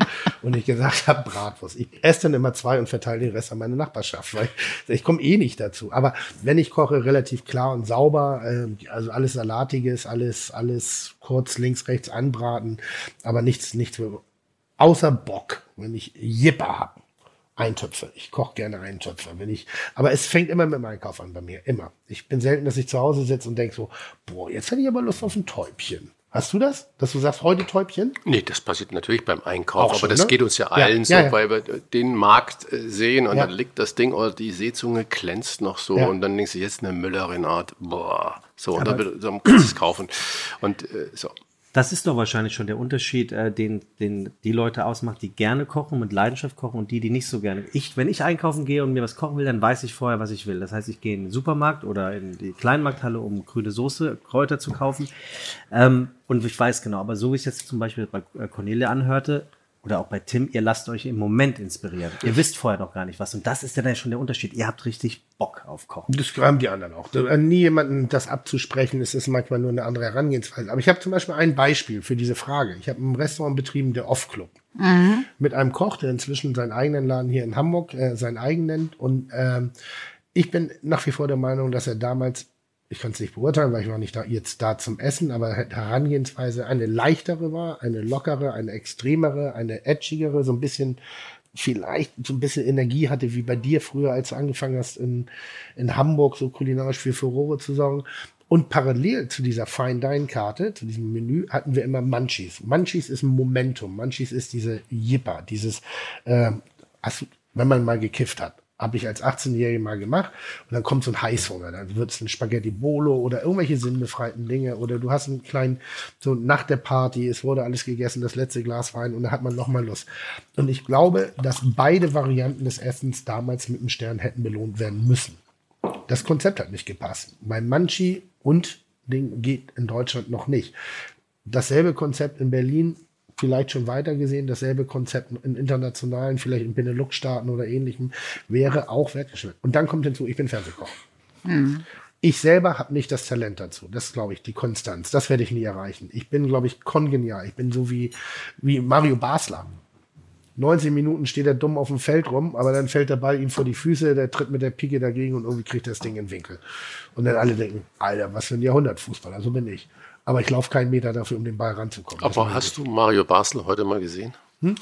den alten Ich hoffe, Mann- dass du nicht so der, wirst wie der der. alte graue Mann, der, der böse, verbitterte alte Oh, Mann, der alles besser war. Das finde ich bei. Fußball Ganz ganz, schlimm. ganz. Deshalb auch da. Also deswegen, ne, Ja. der Beispiel Mario Basler, vielleicht kennen die meisten den gar nicht mehr, war ein f- fauler, genialer, schlampiger Fußballer. Und wenn er den einen genialen Pass geschlagen hat, dann hat man ihn hochjubeln lassen. Und sehr unterhaltsam. Der hat sich auch gerne mal vom Reporter während des Spiels äh, den Hut genommen und beim, äh, beim Eckball aufgesetzt. Hat, Also hat insofern sich auch gerne vom Elfmeter mal einen angezündet. hat sich auch gerne mal einen angezündet. Äh, Christian Rach hat auch noch eine Frage mitgebracht. Eine weitere. Hey Digga, guck mal, das war dieser Fernseherkoch. Frag den noch mal. Die kulinarische Gastfrage. Denn Kulinarik kommt hier immer noch von cool. Jetzt bin ich wirklich unfassbar gespannt, weil Christian und ich uns sehr, sehr, sehr gut und sehr intensiv kennen und eigentlich alles voneinander wissen. Ja, und deswegen eine Frage, die ich mir gestellt habe, als ich dein Steckenpferd und Lieblingssendung und die Sendung, so wie Hensler ist in Grill den Hensler zu Hause und du bist bei Kitchen Impossible zu Ja. Hause. Und ich habe ein, zwei Sendungen davon gesehen. Mir sind, ich sage ganz ehrlich, vier Stunden äh, einfach zu lange. Ja, so, und ähm, aber in diesen Sendungen, einmal warst du in Japan, und einmal warst du, ich glaube, es war in Spanien, bist du ausgerastet, weil du gesagt hast, was für eine Frechheit und das zu machen, ihr wollt mich verarschen und ich fahre jetzt nach Hause, ich breche ab. Ist das gespielt, dass du sagst, das ist eigentlich die Sache, um mal Aufregung zu haben oder bist du dann wirklich in der Situation ehrlich? Japan oder Spanien? Spanien kann ich mich nicht dran erinnern. Ja, Japan, was? Japan, Japan war hart. Japan war, wirst du nicht besser kriegen können. Das war, ich war, ich war unfassbar beleidigt. Ich fühlte mich persönlich angegriffen, ich fühlte mich verraten von, der, von dem ganzen Team um mich drumherum. Ich fand der Toru Nakamura, der mir diese Aufgabe gestellt hat, so übers Ziel hinausgeschossen, der wirklich von innen heraus meine Sendung kaputt machen wollte, wo es um Schönheit geht. Der hat wirklich äh, eine Fehde aufgemacht mit, wo ich sage, was soll das? So, wir machen Unterhaltung. Da, ich habe mich persönlich angegriffen gefühlt, weil all das, wovor ich Respekt habe, wurde innerhalb dieses ganz kurzen Konzeptes der Kaseki-Küche aufgebaut und es wurde gesagt, und jetzt viel Spaß. Und äh, ich war unfassbar. Ich war wirklich, wirklich, wirklich, ich hätte, ich hätte, auch- wäre Toro da gewesen, ich hätte ihm eine reingehauen. Da war ich, ich war so hochgradig beleidigt, weil das macht man einfach nicht. Man spielt, ähm, aber ganz ehrlich, wenn deine Kreuzbänder gerissen sind, dann, Kannst du kein Fußball spielen. hä? Dann kannst du kein Fußball spielen. kannst du keinen Fußball spielen. Und in dem Sinne, das fand ich äh, sehr. Die Sprache, die da hin und wieder zum Ausdruck kommt, ist ein, ein Auszug dessen, was in den gesamten zwei, drei, vier Tagen passiert. Ähm, ich würde sagen, du hast es irgendwann mal gesagt, sehr ehrliches Fernsehen mit äh, Rach der Restauranttester. Ab dem Moment der Box, wo wir das Essen haben, ist es das ehrlichste derzeitige Format im deutschen Fernsehen. Es kann sein, dass ich nochmal bestimmte Worte nochmal zurückruder, dass das F-Wort vielleicht dann doch mal eine Nummer zu direkt ist. Aber nee, ich, ich, ich ärgere mich ja. Das ist auch das Schlimme bei mir. Das ist meine Sprache manchmal. Wenn da irgendein Dummdödel vor mir sitzt und vermeintlich geile Küche da präsentiert und ich weiß für mich, dass es keine gute Küche ist, so, dann tue ich mich schwer, damit die auch gut dastehen zu lassen. Ich meine, wir beide, Cornelia und ich, haben Taste zusammen gemacht. Und jetzt wirklich mal Butter bei die Fische. So geil ist das nicht immer gewesen, was wir da essen mussten. Es gab auch Katastrophen. Ja, klar. So, und und da- gerade am Anfang. Und jetzt gebührt es der Respekt, dir nicht vollkommen dämlich dazustehen, also nicht Dieter Bohlen-Style, Assi-Leute vorzuführen. Aber bitte sag mir einmal ganz kurz, weil ich habe diese äh, Japan-Folge nicht Ja. gesehen. Was war der Auslöser, dass du so, dass du abbrechen wolltest? Das, Äh, ich bin, ich bin ja äh, äh, Bewunderer großer Köche und großer Küchen und habe damit gar kein Problem damit, da auch mich klein gegenüber zu machen. Das ist die italienische Küche und die japanische Küche gepaart mit meinem norddeutschen Herz. Das ist so für mich ein bisschen das, was ich bin. Plus die Summe aller Erfahrungen meiner Küchenchefs, für die ich gearbeitet habe, unter anderem auch Christian Rach. Und ich bin, es gibt eine Geschichte, die, die mich so unfassbar berührt derzeitig, das Verständnis, wir reden hier von Nova Regio oder Nachhaltigkeit gedöns oder Bio, das ist die Kessiki-Küche. Das ist die hochkaiserliche Küche, die sich so intensiv mit Zusammensetzung, Form und Farben auseinandersetzt, dass teilweise Teller nur für drei Tage im Jahr eingesetzt werden, weil dann eine bestimmte Laubfarbe draußen ist. Da es ist eine hochfiligrane Küche. Und ich finde, wenn ein, ein, jemand eine Küche so ernst nimmt, dann gebührt es nicht mir als Fernsehkoch von Deutschland dahin zu kommen und das in zehn Minuten versuchen nachzukochen, nur weil ich manchmal Pipi, A und Fotze sage. Also das gehört sich einfach nicht. Und das fand ich einfach despektierlich. Das ist, wenn du mich zum Großmeister Sushi, den, den, wie heißt er? Saito. Saito schickst. Oder Giro Honten. Ja, Giro meine ich. Und jetzt kochen wir, so, wo ich sage, wie unverschämt. Da, das, das hat keinen Respekt. Der Mann macht seit 60 Jahren immer dieselben Abläufe und sagt bis heute, er ist nicht perfekt. Und dann soll ich das für eine Unterhaltungsshow machen. Das hat mich wirklich angegriffen und wirklich beleidigt. Hätte mir irgendwas Japanisches gegeben, ein Streetfood oder irgendwelche Dinge. Ja, aber nicht die Großküche. Also nochmal auch für die Zuhörer, Ja. die, die kennen das ja, Ja. nicht so, die ganzen Unterschiede. Wir haben ja Sehr bei gut, japanischen Küche das Gefühl, es ist Sushi. Bei uns wird das reduziert auf Sushi und noch vielleicht ein, zwei Brühen. Aber die japanische Küche ist ja unglaublich vielfältig. Und gerade diese Kaiseki-Küche, was Tim sagt, ist eigentlich die japanische Hochküche, die natürlich vom Porzellan anfängt, aber über das Produkt und über dieses unglaublich filigrane Arbeiten Mhm. und Geschmack, wo wir vielleicht bei der einen oder anderen Situation sagen, es ist geschmacklos, Ja. weil wir es nicht Ja, geübt richtig, ja. haben. Das sind wir wieder bei uns Also das ist Thema. ja auch eine So, genau. Präzision und, und Philosophie. und ist. ähm, das und dann das habe ich nur gesehen und ich war auch selbst da und äh, habe die Dinge äh, unglaublich genossen und äh, gleich erzähle ich noch ein Gerne, Sushi-Erlebnis dort. gerne. Ähm, aber wo ich dich dann ausflippen gesehen habe, dachte ich, was ist echt? Und du flippst ja Aus. aus und äh, ab und zu mal aus, äh, wo ich da dachte, gibt es da Anweisungen, Mensch, Tim, jetzt komm, bring mal ein bisschen Pfeffer rein oder sind diese Dinge dann wirklich so aus dir selber Das, heraus? das Schöne bei Kitchen ist, die Freude ist echt, dass also die, die Situation, das Ganze drumherum, das sieht man, glaube ich, auch an der Art und Weise, wie gefilmt wird. Wenn ich voll bin, bin ich echt voll. Wenn ich äh, gelangweilt bin, bin ich echt gelangweilt. Äh, das ist dieses, dieses Krasse, was ich mache, was, was ich lasse mir beim Scheitern zugucken. So, das eine ist die Aufregung über die Aufgabenstellung, das andere ist die Adaption, was gleich sein wird in meinem Bauch, in meinem Herzen, ein Gefühl, wie ich scheitere, die Wut, die ich da schon empfinde, die Wut über mich selber, die Wut an der Aufgabe als weil, plus noch, dass Leute sind und sagen, das ist, das ist schon so echt ein, ein, eine, eine, ein, eine emotionale Enge, die du da erlebst, die zur kompletten Freude ausarten kann, aber eben auch kompletten Frust mit sich bringt. Ich überlege gerade, wann. Ah, doch, ich habe das. Jetzt habe ich was. Da habe ich, äh, ich überlege gerade, wann ich dich mal hab scheitern sehen beim Kochen. Einer meiner absoluten Lieblingsgeschichten. Darf ich die erzählen? Ja, wir wollen den Zuhörern nur sagen, Im Atlantik. du willst über Christian Nee, reden, nee, nicht nee, über nee, Cornelia, okay. damit Pass auf. Christian Rach, ich in der Küche, Tom Rossner, mein Partner, also mein, mein, mein Posny. Ähm, wir haben einen ganzen Nierenbraten da. Niere im eigenen Fettmantel. Bestellung kommt, ich will's machen, sagt, schiebt er mich beiseite, sagt, lass mich mal machen, ich bin der Meister der Innereienküche. ja, okay, ein Chef hat heute Laune. Ähm, fängt an, das Ding zu machen. so, bereitet das im Ofen zu, eigener Fettmantel, Rosmarin, Thymian, immer schön arrosieren, also mit Fett übergießen.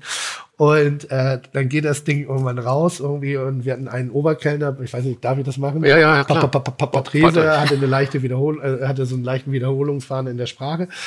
Ist dann rausgegangen, hat das Ding tranchiert, kommt drei Minuten, weißt du, Christian, so, boah, so macht man das, das ist geile Küche. drei Minuten später steht Patrick am Pass und sagt, äh, b- b- b- nee, weil, Christian, die g- g- Gäste haben gar, gar keine Ahnung, die, die haben gar keine Ahnung, die haben das wieder zurückgeschickt und dann guckst du die Niere und die ist innen drin, aber ungefähr Apfelsin groß roh noch Oh, innen drin. ja. Also nicht den Garpunkt. oder die falsche Mikrowelle. Und da hattest du so gar keine gute Laune. Da warst du, wirklich- weil man hat dich bei einem Fehler erwischt, so. Und das willst du nicht. Du willst es ja nicht, du, machst, du willst, dass es richtig ist. Und dann gelingt es dir nicht.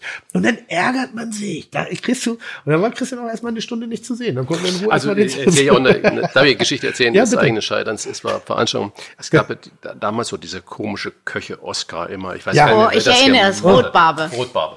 Hast du da, Ja. ich war nie eingeladen. Äh, wir, wir waren äh, die Nummer zwei. Ich, damals hatte Thomas Martin ähm, die, die äh, Abo auf Nummer eins. Und ich, wir hatten parallel dazu noch eine große Veranstaltung bei uns im Tafelhaus und es konnte keiner mit. Ich bin alleine mit den Rotbaums, ich war 400 Leute oder ernsthaft Ja. da. Und äh, wir- hatten wirklich, ich habe mal permanent die Karte geändert, mittags, abends, mittags, abends, gab es immer was anderes bei uns. Äh, aber diese Rotbarbe, die habe ich geliebt, die gab es äh, so drei, vier Mal im Jahr. Das war und äh, Die hast du auch für Sophia Loren schon mal gemacht. die habe ich auch für, für Sophia Loren schon mal gemacht, genau. Und ähm, die war eigentlich äh, mit, mit Rettich und mit allem drum und dran. Und wunderbar. Und ich dachte, das kriege ich auch hin und die Kollegen können mir helfen und baff. Und die Rotbarben beim Fischhändler des Vertrauens bestellt und es war so. Und die Rotbarbe kam und vorher waren die Ambocker Kollegen dann und ähm, ich hatte den Fischgang. Und jeder musste nach seinem Gang immer raus auf die Bühne und ähm, ich war nicht wirklich handsam mit dem Moderator und dem Organisator und bei allen, ah, Applaus, Applaus, Applaus. Und dann kam ich und die Rotbarbe war furztrocken und hart und ging sowas von daneben. 400 hochkarätige Leute. Ich raus auf der Bühne, von oben bis unten, bis die Unterhose nass geschwitzt schon. Dachte, ach du Scheiße. Geh auf die Bühne, alles nur so ganz leichte, vornehmes. So, mhm. so, und dann der Moderator süffisant, so, Herr Rache, ja, Sie haben jetzt nun den Fischgang gemacht. Äh, so, hm. Ja, sagen Sie mal, man hört ja so, Ihr Lokal ist ja immer auf Monaten ausgebucht. Äh, wie kann das denn sein? Höchststrafe und ich schwitze das, das, das. Und dann sage ich, wissen Sie was? Und ich bin ja dann in so einer Situation beim Sie, absolut beim Sie distanzieren Sie. Ich, weil wir eigentlich jeden Tag die Hose runterlassen und ehrlich dazu sind und wenn wir wissen, es ist was daneben gegangen und dann gehe ich immer in den Laden und sage, es ging gerade schief, Entschuldigung, und das honorieren die Gäste, genau wie heute Abend. Mein Rotbarbengang total in die Hose gegangen. Ist. Ich kann mich hier nur entschuldigen auf der Bühne. Und äh, das und habe mich so ganz tief verbeugt und ein tosender Applaus. Ich kam zurück und haben die Kollegen gesagt, was war denn da gerade los und wieso das? denn? Ich sage, ja, ich habe einfach äh, zugegeben, dass wir heute Scheiße gekocht haben. Und ähm, das macht's aus. Das macht's am Ende des Tages aus. Und äh, wir sind ja nicht geboren, um Niederlagen einzustecken, sondern wir wollen ja alle Erfolg haben. Ja, von Erfolg kommen wir. Aber die Niederlage da, die zu bestehen, ist eigentlich geil. Ich habe mich auch sehr schön.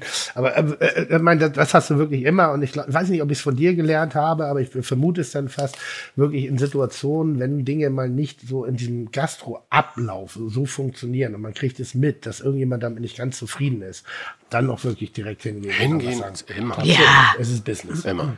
Wobei du ja auch in den, bei Rach der Restauranttester nicht immer mit Samthandschuhen äh, verbal am Start gewesen bist. Ich habe viele Sendungen gesehen, wo ich wo du wirklich auch böse mit den Restaurantbesitzern warst, die einfach am zweiten Tag nichts gelernt hatten von dem, was am ersten Tag. Äh, Nee, am zweiten Tag können sie auch nichts gelernt haben. Also ich, ich glaube, was war der Erfolg? Entschuldigung, ich würde dir da widersprechen.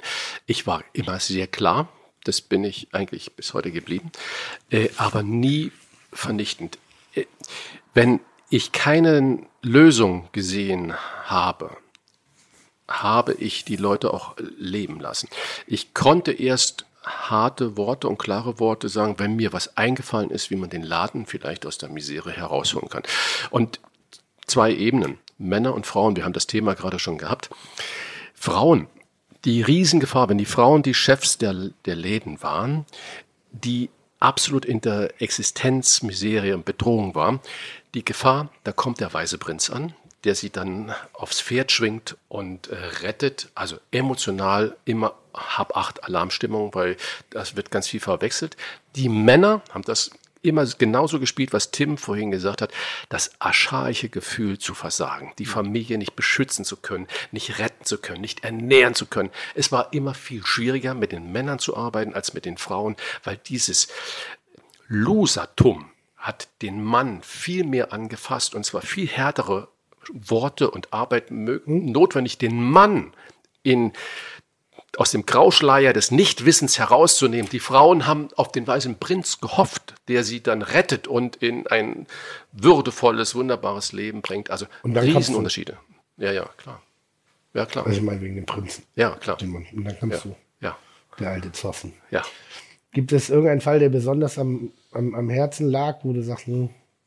Hätte ich gerne mehr außerhalb oder hast du es irgendwann mal gehabt, dass du, weil das, das, ich, ich stand ja zu diesen Beratungsformaten im, in, in dem Fernsehen immer sehr kritisch gegenüber, weil ich habe, ich habe wie gesagt Leben aufgebaut und ich habe Läden an die Wand gefahren und mir stand weitaus mehr Zeit zur Verfügung als eine Woche gefühlt, ne? so wie es oft transportiert worden ist. Deshalb hatte ich da manchmal so meine Schwierigkeiten mit. Gab es so Momente, wo du gesagt hast, ah, das ist jetzt fürs Fernsehen blöd, aber ich gehe wieder hin, weil ich will, dass das Ding, weil ich wirklich das Potenzial sehe. Ähm, ja, ich, aber die Frage hat zwei Ebenen. Ich gab Läden und da muss ich ein Hochkompliment an RTL ähm, aussprechen, wo wir schon vier Tage gedreht haben, wo ich gesagt habe, wir müssen abbrechen. Wir müssen abbrechen, um denjenigen oder diejenige zu schützen. Wir können das nicht senden. Ähm, und da ist mir RTL immer, wo drastische Bilder waren, wo der Sender, so wie man ihn eigentlich wahrnimmt, sich die Finger nachlecken Ja. würde, sie mir aber wirklich immer gefolgt sind. Und es gibt da noch Dinge im Giftschrank, ähm, die nicht gesendet wurden, was ja auch ähm, mal unabhängig jetzt von der ähm, moralischen äh, Verantwortung, die man da hat, äh, was ja unglaublich viel Geld kostet. Wenn man vier Drehtage äh, abbricht und sagt und verschiebt und du hast ja nicht sofort, du fährst ja nicht am fünften Tag in einen anderen Laden, wo du dann sagst, jetzt mal wieder neu, sondern du schickst alle nach Hause, du hast ja Verträge, bla bla bla bla bla. Unglaublich großartig und da gab es ähm, nicht zehn, aber schon ein paar.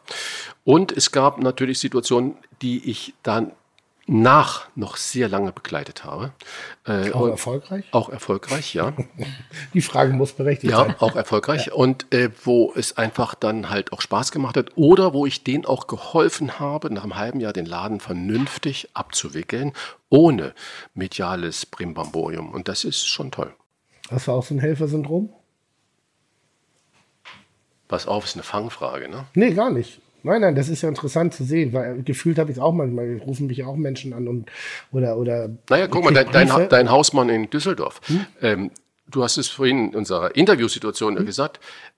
Warum nicht von außen eine zweite Meinung holen? Hm? Es ist nichts anderes. Nur bist du in einer materiellen Situation, wo es für dich nicht äh, um deine Existenz geht. Das Ding mit einem normalen Gastronom, Bist der du wär- tot. Der wäre tot. Ja. Der wäre platt. So. Also hätte ich nicht mein mediale Also Einkommen. ganz kurz, wir reden von einem Restaurant, was du in Düsseldorf hattest, das Hausmanns. Was nicht funktioniert Hast du sehr lange mit deinem Partner betrieben und hast dann relativ offen gesagt, es hat nicht funktioniert. Ja, Ihr habt sehr, sehr, sehr lange versucht. Ja. Ihr habt täglich Geld in den Sand gesetzt. Ja.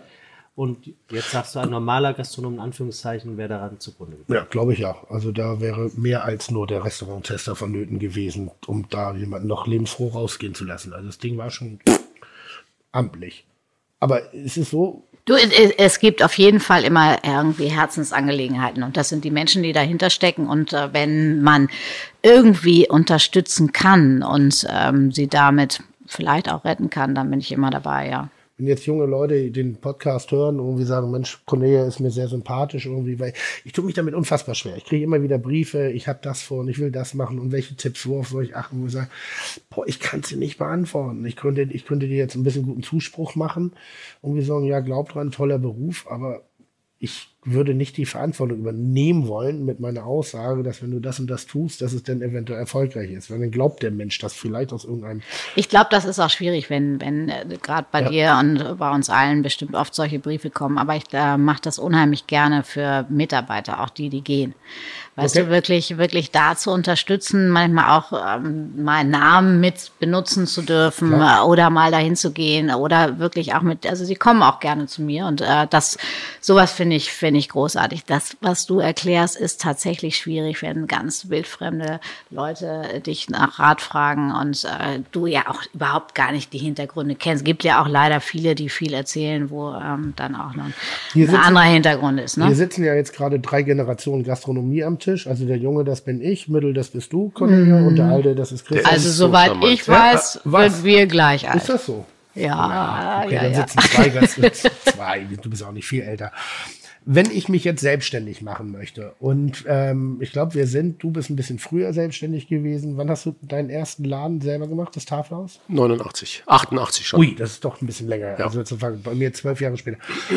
Außerhalb der Qualifikation, des Inhaltes und der Idee, an die ich glaube, würdest du eine, eine Top 5 aufmachen können, die relativ schnell zu kommunizieren ist, worauf ich zu achten habe? Ja. Also Lässt Top- uns dran teilhaben. Ja, Top 4 sogar. Okay, Nur, Top 4. Also ähm, ich bezeichne es immer als die vier W-Fragen. So, die erste Frage ist, die sollte man sich alleine beantworten. Was kann ich? Unter der Dusche auf dem Klo, da ist man am ehrlichsten mit sich. Was kann ich? Was kann ich wirklich? Also sich nichts vormachen, das würde ich gerne können, wenn Tim jetzt sagt, ich kann ja eigentlich Desserts. Äh, so, was kann ich? Ja. So, wenn ich das beantwortet habe, ist die erste W-Frage, was kann ich wirklich? Dann ist die zweite W-Frage, was will ich mit dem, was ich kann? Das heißt also, es gibt ja viele tolle Köche, Köchinnen, die äh, sagen, Mensch, ich bin so super, sind aber eigentlich gar nicht in der Lage und wollen auch nicht zum Beispiel sich selbstständig machen. Sie könnten ja äh, guter zweiter Mann, zweite Frau oder Küchenchef irgendwo ohne die letztendliche Verantwortung dafür zu haben. Also was will ich mit dem, was ich kann? Die dritte Frage ist, das dritte W, wo will ich das, was ich kann und was ich machen will, umsetzen? Wo? Das heißt also, wenn die Bullerei da mm, ist und ich sage, jetzt mache ich einen Eventladen nebendran oder eine Straße, wo zehn Spaghetti-Läden sind, und ich sage, ich bin der geilste Spaghetti-Koch, da muss ich schon äh, richtig äh, fett was in der Hose haben, wenn ich dann sage, ich bin die Nummer 11 jetzt da und haue alle anderen äh, da weg. Oder ist vielleicht die Straße mit den Spaghetti-Läden, vielleicht fehlt da ein Schnitzelladen. Das heißt, der Standort ist unglaublich wichtig zu definieren, wenn ich weiß, was ich kann und was ich damit will, wo mache ich das? Und dann das vierte W ist, mit wem? Weil wenn ich vorher definiert habe, was ich kann und was ich weiß und was ich will und wo ich es mache, brauche ich natürlich Mitstreiter. Diese Tarzan-Mentalität, hua, hua, ich bin es und kann es alleine, geht nicht. Wenn ich vielleicht der großartige Koch bin, der die Soßen macht, aber von Dessert nichts äh, haben, brauche ich jemanden, der Dessert macht oder ich verzichte darauf. Wenn ich äh, eine Partnerin habe oder einen Partner, der Service macht, muss ich wissen, wer ist das. Und vor allen Dingen von den Dingen Betriebswirtschaft. Wenn ich da null Ahnung habe, brauche ich vom ersten Tag an Leute, die mir da helfen, die sich nicht nur Berater schimpfen, sondern die wirklich Berater sind und nicht Verwalter sind. Das heißt, ich habe immer Wirtschaftsprüfer an meiner Seite gehabt, vom ersten Tag an und habe alle vier Wochen Treffen gehabt und war jeden Tag auf Höhe der Liquidität. Jeden Tag auf Höhe der Liquidität. Das heißt also, was kann ich? Was will ich? Wo will ich das, was ich kann und will? Und mit wem? Wenn man diese vier Fragen beantwortet und zwar für sich befriedigend beantworten kann, kann man vielleicht loslegen. Cornelia, Ja, wär, vielleicht hätte ich mal so da dran gehen sollen. warum? Ich habe einfach nur den Traum gehabt, irgendwann mal in meinem eigenen Restaurant kochen zu dürfen. Ich habe ähm, Was du sehr erfolgreich umgesetzt hast. was ich sehr erfolgreich grad umgesetzt habe und äh, was ich auch immer wieder so machen würde. Aber ich, ich bin es tatsächlich nicht so durchdacht äh, angegangen. Ich habe äh, einfach nur gesagt, hey, super, ich glaube, ich kann ganz gut kochen. Ähm, ich habe äh, einen tollen italienischen Mann gefunden, der passt auch noch zu meinen, meiner Küchenrichtung. Äh, jetzt wollen wir irgendwie mal was Eigenes machen. Dann haben wir ein ehemaliges, ganz bekanntes italienisches Restaurant übernommen in Eppendorf. War doch vielleicht ganz passend. Und dann haben wir angefangen. Aber es ist ja auch, was wer wo steckt auf alle Fälle mit drin. Auf jeden Fall. Also Nur insofern- anders gedacht als Christian Genau. es ja jetzt hier hatte. Aber das macht Gab's, ja gab's, gab's jemals bei dir einen Punkt, Christian, oder bei dir, Cornelia, wo ihr wirtschaftlich an der Wand stand? Also wo ihr gesagt habt, ah, ist schön, was ich alles so rede, aber jetzt kommt die Realität und ich weiß nicht mehr so richtig, was ich tun soll. Ja. Gab es mal so einen Moment, also wo es wirklich um Existenz geht, also wo, weil wir reden jetzt natürlich aus einer relativ erhabenen Position. Du bist jetzt nicht in Rente, das wäre blöd, aber du hast sie aus der aktiven Gastronomie zurückgezogen, gehst ein bisschen in die Politik, berätst, äh, äh, baust da viel im, im Hintergrund auf. Äh, Cornelia, du machst deine Kochschule, dein Restaurant, äh, medial präsent irgendwie und, und das sind ja schon so, das ist ja schon ein Luxusmomentum für uns. Gab es mal den Moment, wo es so Also bei uns gab es den auf jeden Fall. Es gab Zeiten, wo wir äh, weniger äh, oder mehr Mitarbeiter als Gäste hatten. Ähm, es gab das Moment, wo ich meine Eltern um finanzielle Hilfe äh, gebeten habe und meine Mutter meinte, dann mach doch nicht so eine gute, Kü mach doch einfach eine Bistro-Küche, das wird doch dann irgendwie funktionieren. Und dann habe ich gesagt, genau das mache ich nicht, weil die wenigen Gäste, die ich hier gewonnen habe, habe ich genau mit der Küche gewonnen. Und deswegen stellen wir es nicht, entweder wir kriegen den Turnaround oder wir kriegen ihn nicht. Ist Und das schlau oder doof nach deinen Erfahrungen, Christian? Eigentlich doof. Ich glaube, das Verkehrteste ist immer wieder ein, ein ich glaube, ganz wichtig ist, was will ich und dann dieses Konzept aufzubauen. entweder ich gewinne damit oder ich, ich scheitere daran, aber immer wieder ein Konzept zu verändern, weil das erste oder erste Gedachte nicht läuft, ist, glaube ich, falsch. Mhm. Sicher ist es falsch. In meinen Augen. Aber Christian. Und wie bist du rausgekommen? Entschuldigung. Du, äh, tatsächlich mit dem Durchbruch von Stern, Stern. Tatsächlich natürlich auch dem Rattenschwanz von, von Medien, der da dran hing, weil es gab natürlich erstens mal äh, sowieso nicht viele Frauen und schon gar nicht äh, mit Michelin-Stern ausgezeichnet und dann eben auch den, die Chance in einer Stadt wie Hamburg tatsächlich dann irgendwann äh, Kerner äh, oder eigene Kochshow äh, zu haben. Und äh, das hat dann das Restaurant gefüllt. Was ist der Stern? Mehr Ego-Boost oder mehr Wirtschaftlichkeiten? Für mich nur Ego. Aber auch also die, wirtschaftlich, die Wirtschaftlichkeit muss man, das ist die große Frage. Also für mich war das das Größte, einen Stern zu erkochen, ja. was ich mir vorstellen konnte. Ab dem Moment war das Restaurant auch voll, aber war es voll wegen des Sterns oder wegen des Rattenschwanz, der dranhing, ähm, an medialer Präsenz? Was war bei dir? Also mit dem Stern oder mit der Existenz? Existenz. Existenz. Es gab zwei Situationen. Ähm, die erste Situation war, als ein Frachter ins Engel gefahren ist. Das Engel ist ein Ponton auf der Elbe und äh, da war Tim ja äh, zwei Jahre Küchenchef auch und wir haben das gemeinsam gemacht und äh, so, und da ist ähm, ein Frachter reingefahren und ich bin aber jemand, so wie ich das gerade erzählt habe, ich habe natürlich ähm, eine All-Risk-Versicherung gehabt. Ich dachte, na ja, ich habe einen tollen Typen von der größten deutschen Versicherungsagentur gehabt, der General, bevor er das gemacht hat. Und ich dachte, so bin dorthin. Ich kam der Anruf morgens um Viertel nach sieben. Du musst schnell kommen, da ist ein Frachter in äh, das Engel reingefahren. Oh, ich hingefahren, da stand er da, Polizei, Feuerwehr. Ich war äh, wirklich in 0, nix äh, dort unten. Und dann kam mir auf der Brücke vom Engel so ein Seebär entgegen. Was wollen Sie hier? Ich sage, ja, ich bin hier der Besitzer, äh, ist mein Land. Dann nahmen sie die Arschkarte. In der Situation, ich geschockt, ich dachte, waren Leute da, ich dachte, weil ich ja wusste, die Frühdienst, die Putztruppe und alles ist da und äh, so, das Ding drohte zu, abzusaufen und so weiter. Ich sage, wieso habe ich die Arschkarte? Ich bin äh, top versichert, überhaupt äh, kein Ding. Ähm, Sie haben die Arschkarte. Das hier ist internationales Seerecht und da können Sie mit Ihrer deutschen Versicherung nichts machen. Hinterher hat sich herausgestellt, das war der Chef Schadensabwickler der Stadt für den Hafen. Also war sowas von brutal und sowas. Äh, ja, was soll ich Ihnen machen? Was soll ich Ihnen machen? Stand ich da ganz aufgeregt. Es gibt nur zwei, die Sie Ihnen da helfen können und machen Sie das, bevor die da die anrufen. Und dann hat er mir äh, die zwei Namen zugeworfen und weg war er. Ich habe meinen Anwalt angerufen, noch auf der Brücke, bevor ich irgendwas sage. Ich sage, ich brauche da. Ja, mach das, was der dir gesagt hat. Ich habe diese Anwälte angerufen. Halbe Stunde später hat die Reederei angerufen, wollte die auch haben. Da waren sie aber mit mir im Boot. Der zweite Anruf war, weil alles, und das war eine Schwachstelle der Konstruktion, wo ich, wo Tim vielleicht heute auch noch hatte, alles hing miteinander zusammen, alle Betriebe. Ich hatte einen Weinhandel, ich hatte das, ich hatte das, ich hatte das.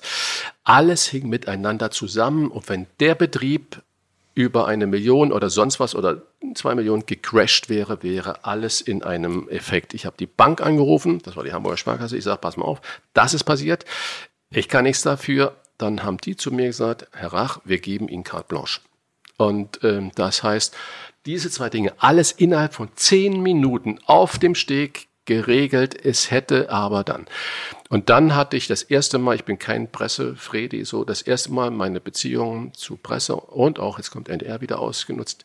Ich konnte nachweisen, die haben sofort gemauert, die Reederei, die haben dicht gemacht, die haben, die Wasserschutzpolizei hat dicht gemacht, die Lotsen haben dicht gemacht, obwohl ich mit denen war.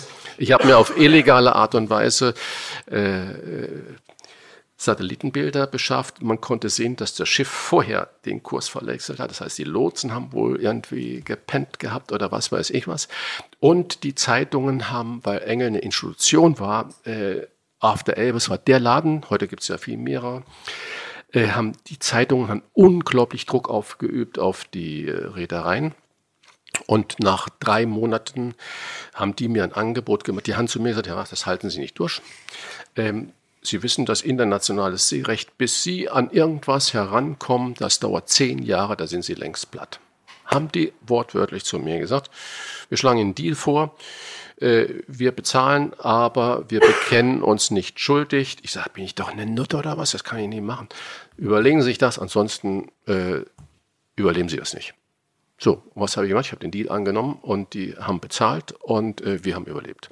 Das zweite war, Ich wollte nur mal an dieser Stelle anmerken. Ne? Ja. Dieses, nee, ist immer noch mein Podcast und der Redeanteil hat sich massiv Ich finde das, find das sehr, sehr Also, also- ich höre heute auch sehr gerne. Aber du hast so- Facebook du- und nichts lesen. du hast so Heute- intelligente Fragen gestellt, Tim. Ich glaube Ja, auch fast, dass Christian mehr ähm, Kraftausdrücke benutzt hat als du heute. Ja, das also ist komplett nur mal. Das glaube ich gar nicht, das kann Es ich ging gar jetzt nicht. lange nicht nur um mich, aber ganz kurz nur mal jetzt bist du Die, die zweite, die zweite Nummer, die zweite Nummer, du hast so tolle Fragen gestellt, Jim, die äh, man nicht einfach so eindimensional beantworten kann. Wir haben noch die Zeit. Die zweite, nee, ich muss eine Parkour wieder umstellen. die zweite, die, die zweite Sache war äh, Darling Hauer.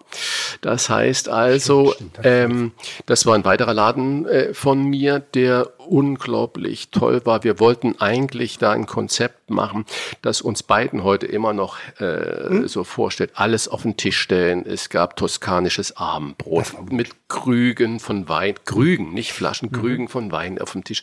Selbstgebackene Focaccia und von allem ein bisschen was, eine, Br- ein, Braten dazu und das dazu und äh, immer. Und Jetzt das lief. das. Ja, siehst du, und das lief auch gut und so weiter. Aber ähm, ich hatte eine Kon Konstruktionsfehler da drin. Erstens sollte der Laden Tim machen. So hatten wir beide das geplant. Der war nicht mehr da. War das ein Konstruktionsfehler? Nein. Zwei, blöde Konstruktion, Sau. zwei Er Konstruktionsfehler. Ja. Tim war es ein Konstruktionsfehler, genau. Und zweitens äh, war die Miete, das, was ich in diesen W-Fragen, Standort ist auch die Frage nach der Miete. Also ist die bezahlbar? Wenn ich am Jungfernstieg ein Geschäft mache, hier in Hamburg, weiß ich, dass ich tot bin mit der Miete. Ähm, die Miete war viel zu hoch. So, der Laden Wie hoch lief. kann man das sagen? Äh, nee, das möchte ich nicht jetzt sagen. Also, das ist so mit den Nebenkosten Aber äh, also richtig. hoch, sehr hoch. Fünfstellig. Oha. Also weit fünfstellig. ja, ja, ja, ja. Und ähm, und äh, so und das ging und dann hatte ich da zwei Kollegen ähm, da drin, die das dann gemacht haben und die sich aber in Konkurrenz mit mir gesetzt haben, mit dem Tafelhaus gesetzt haben und nicht zusammen in eine Richtung gegangen sind.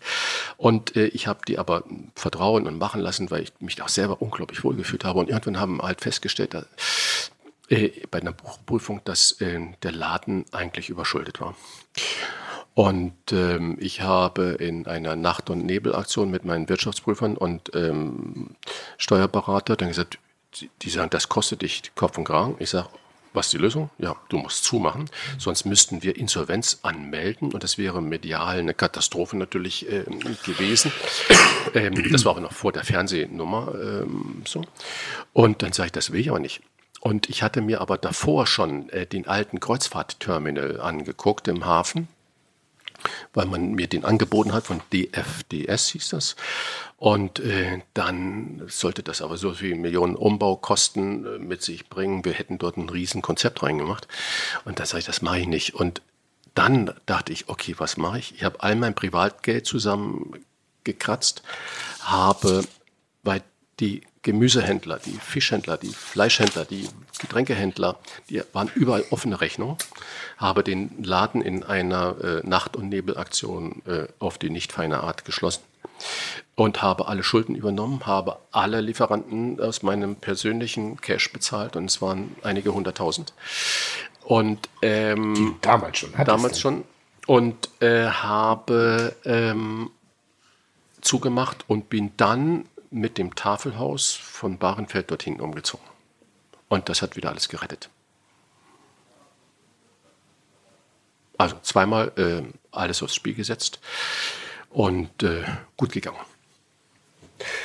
Ja, ich finde es halt echt faszinierend zu sehen. Ich glaube, meine einzige Aufgabe derzeit liegt darin, sich damit zu beschäftigen, wie andere Leute Erfolg sichern. Weil Erfolg haben, das, das ist, glaube ich, relativ einfach. Äh, oder nicht relativ einfach, aber es ist einfacher, als ihn zu sichern. Und ich bin ähnlich wie du, Cornelia. Ich starte morgens in den Tag rein, ich gu gucke den Schmetterling hinterher. Ich gucke einmal pro Tag auf die Abrechnung, kann ich mir das leisten, was ich bezahle. Ja, das tue ich, dann tue ich es und wenn ich es nicht, dann bezahle ich. Also dann gibt es diesen Kostenfaktor nicht. Aber mir fehlt eine gewisse Intelli Intelligenz will ich nicht sagen, eine gewisse Strukturierung, also eine, eine Struktur in meinem Denken, in meinem Handeln, um bestimmte Dinge zu machen. Das heißt, ich übernehme gerne, wenn ich selber irgendwas an die Wand fahre, übernehme ich sehr gerne die Kosten bei Try and Error, Try and Error. Ich habe nicht studiert, ich bin die Straße, ich habe gelernt, ich bin ein guter Koch, ähm, ein, ein, auch einer aus der Masse heraussticht. Aber das, was ich so im Hintergrund habe, und wenn es eine Sache gibt, vor der ich Angst habe, dann ist das die Häme, was du eben auch schon gerade gesagt hast, derer, die die ganze Zeit auf dem Sofa sitzen und sollte ich mal was an die Wand fahren und damit scheitern, dass sie sagen, habe ich ja gewusst. du sagtest gerade von so, in so einem Nebensatz, die mediale Wirkung. Who fucking cares?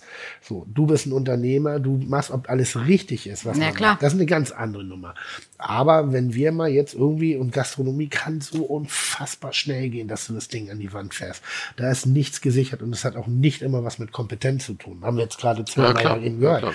wie, wie schmal der Grad ist. Das ist in zehn Minuten Ja. können dein Leben entscheiden über Existenz oder Verlust Genau. allem. So, dann hättest du wahrscheinlich in irgendeinem Partyservice von mir irgendwann mal arbeiten müssen und, und äh, wirst morgens Ja. um elf mit der Rotweinflasche im Schädel schon hingegangen, weil es einfach frustriert ist. Das meine ich jetzt gar nicht Ja, lächerlich. ich verstehe. Also ich versuche Bilder aufzumachen. Hätte ich den Seebär nicht auf der Brücke Ja. getroffen, hätte der nicht so brutal mit mir gesprochen, hätte, hätte, hätte, Fahrradkette, Ja, äh, ja, ja, und absolut. ich wäre weg. Ja, und vor allem, dann sieht man eben, das ist vermeintlich nur ein kleines Café, aber was da alles dahinter steckt, das ist eben krass. Ich ziehe gerade so ein bisschen Bezug drauf, dass ich eine, äh, ich habe eine Kritik bekommen mit der Bullerei. Die ist sehr lang, die ist sehr gut geschrieben, sehr lustig geschrieben, sehr, sehr spitz geschrieben. Äh, unter anderem, Das stimmt, aber ja, unterhaltsam. Ja, sehr unterhaltsam. Ähm, da geht's halt generell, das ist jemand, der in der Bullerei nicht ganz so glücklich geworden ist, anhand von vielen Dingen, der mit der Leichtigkeit, der Art und Weise des Designs und der Atmosphäre, das war ihm alles zu wuselig und sonstigen. Bis dahin ist mir die Kritik relativ egal, weil da sage ich, das ist ja genau das, was ich anbieten möchte. Und dann kommen wir aber auf den Punkt zu sprechen, wo ich sage, ja, das ist äh, ungünstig von uns gelöst. Dafür möchte ich mich auch entschuldigen, aber auch den, den, den Hintergrund, warum wir so äh, reagieren müssen. Äh, es geht hier darum, um die Tatsache, dass wir äh, Bretter haben, auf denen Steaks serviert werden und da sind mit Magneten sozusagen befestigt Steakmesser. Es wurde dieses Brett ausgeliefert. Es gab eine Nachfrage nach einem anderen Messer. Das wurde dann erst nach, nach einer gewissen Zeitlichkeit äh, auch erfüllt, so dass wir praktisch drei Steakmesser, äh, drei Steakbretter auf dem Tisch hatten, zwei Steakmesser und ein Ersatzmesser. Diese Magnetkonstruktion haben wir extra erfinden müssen für die Bullerei, weil wir in den ersten Jahren unter massiven Diebstahl gelitten haben. Es wurde geklaut wie die Raben. Wenn du irgendwelche Gläser in irgendwelchen Wohnungen findest mit Bullerei-Logo, sind sie selten gekauft. Wenn du Besteck findest mit Bullerei-Logo, sind sie nicht gekauft. Wenn du bestimmte Steakmesser mit Bullerei-Logo findest, sind sie in den allerseltensten Fällen gekauft. Das wurde, und es war im Jahr, ging das bis zu 70.000 Euro, die wir an Bruch und Diebstahl wieder ersetzen mussten. Das ist schon ein, ein, ein, ein massives Ding gewesen. Jetzt gab es die Situation, die Kellner sind aufgefordert, visuell die Bretter zu kontrollieren, ob alle Messer da sind, weil so ein Messer kostet über 100 Euro im Einkauf. Ähm, war nicht da, der Kellner hat nicht gut reagiert, hat ein bisschen arg insistiert, wo denn das dritte Messer sei. Dann gab es eine komplizierte Aufklärung des Ganzen. Es hatte was aufgrund einer äh, körperlichen Einschränkung des einen Gastes zu tun, dass dieses Messer nicht benutzt werden konnte. Lange Rede, kurzer Sinn. Der Anlass dafür, dass wir Dinge kontrollieren, ist nicht, weil wir per se Gästen misstrauen oder ähnlichen, weil wir manchmal Gästen misstrauen müssen. Und wir haben ein Preisgefüge, dass wir eben diesen Verlust nicht ständig einkalkulieren können. Und wenn wir mal ganz kurz einfach mal im Raum stehen lassen, 70.000 Euro Wareneinsatz an Diebstahl. Naja, gut, irgendwann müssen wir mal gucken, was wir machen können. Ich wollte mich auf jeden Fall nur bei dem Typen äh, äh, entschuldigen, äh, dass das nicht ganz so toll von uns gelöst ist. Ist eigentlich eine Stärke von uns, dass wir gerade auf die Individualität eingehen können.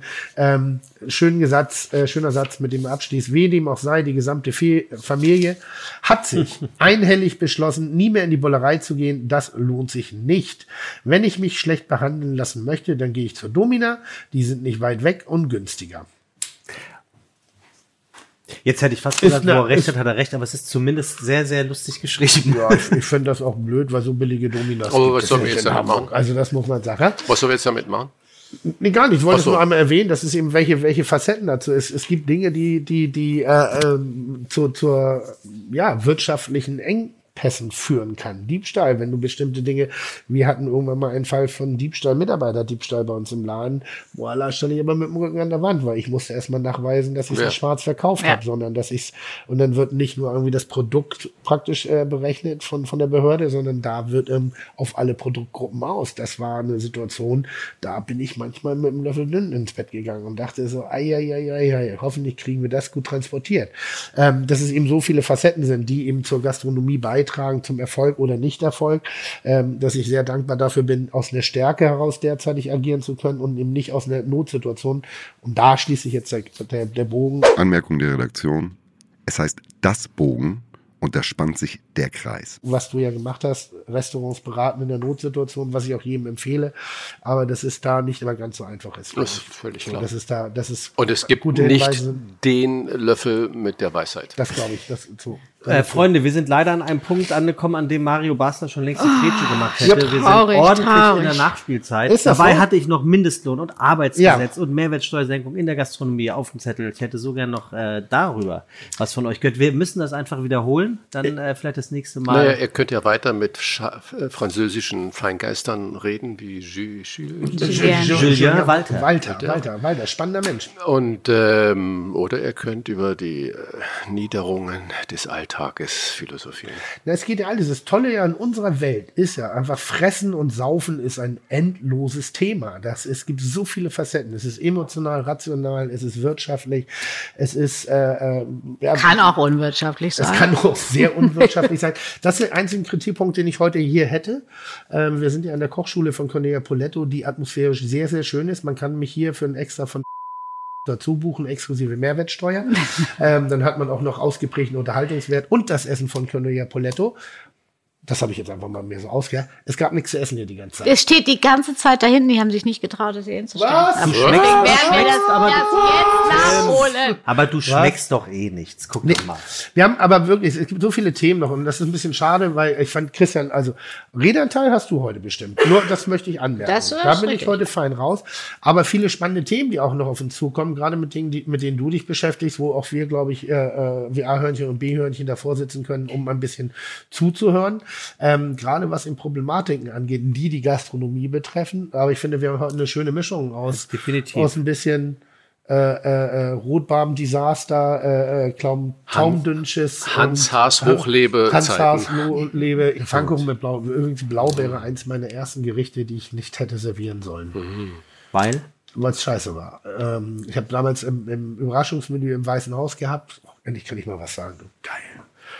Boah, ich dachte schon, ich kriege das Ding gar nicht mehr in den Griff. Ähm, Weißen Haus Überraschungsmenü und ich habe ein, eine Garnelenkombination italienisch inspiriert, Rosmarin und Blaubeere, weil ich der Meinung bin, dass Rosmarin und Blaubeere hervorragend miteinander geht. Beides so ein, so ein, so ein tanniges, waldiges am Grundaroma haben. Dazu habe ich aber äh, pseudo-jung kreativ eine Art lachsorientierte Buttermilchsoße serviert und fand das herausragend. Hm. Hab mich gewundert, an dem Abend halt äh, keine vier Gänge, sondern immer nur drei Gänge Überraschungsmenü verkauft, war ich hochgradig genervt, bin nach dem Service raus, hab die Leute gefragt, warum sie denn nur heute drei Gänge und dann haben sie gesagt, naja, ihr Service hat gesagt, der vierte Gang ist scheiße, den sollen wir nicht bestellen. Woraufhin ich alle, allen Gästen im Restaurant nochmal diesen vierten Gang geschickt habe. Garnele und Großmann gesagt, papalapap, hier bin immer noch ich der Chef, hätte ich nicht machen sollen. Und es kam zurück. Hä? Das kam zurück. Die Resonanz war bis dato geil und alle so echt geil und dann habe ich mich durchgesetzt und dann haben sie gesagt, hör mal häufig auf den Service. Ordentlich das mache ich bis heute sehr erfolgreich. Das war sehr fein. Cornelia, noch eine Frage. Du, Irgendwas zu sagen? äh, möchtest du? fast alle grüßen? Fragen beantwortet, aber äh, wir treffen uns ja wieder, habe ich gehört. Ne? Ja, Sehr gut. hoffentlich. Dann vielleicht bei Christian und dann musst du auch nicht danach gucken, ob dein Auto gleich ein Parkticket hat oder nicht. Übrigens, nochmal ein kleiner Tipp. Nach, ich weiß nicht, das kommt nicht von mir, da verfälschen wir jetzt meine Stimme.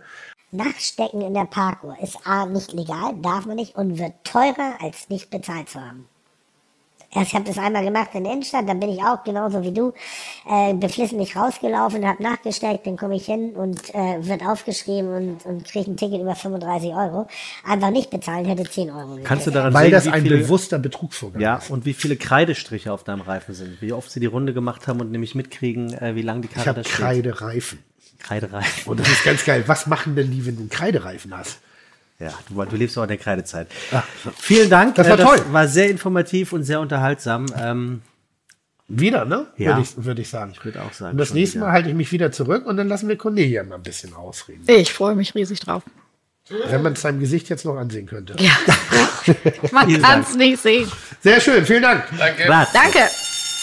Was ist denn hier los? Christian, Cornelia, Sebastian, Tim. Oh, man kommt. Raus, alle raus, raus, Feierabend. Oh mein Gott. Was für ein Haufen. So, sehr geehrte Zuhörer, ich habe äh, von den letzten zwei Stunden natürlich überhaupt nichts mitgekriegt und habe jetzt für Sie noch eine kleine Hausaufgabe. Und zwar bitte ich Sie, äh, eine Zusammenfassung der letzten zwei Stunden zu schreiben. In etwa zehn Sätzen als E-Mail an äh, nachschlag.fite-gastro.de oder als Direct Message auf Instagram oder Facebook, Fite Gastro. Oder für die Kollegen äh, auf LehrerVZ. Und die drei besten Zusammenfassungen gewinnen äh, jeweils ein äh, signiertes Kochbuch.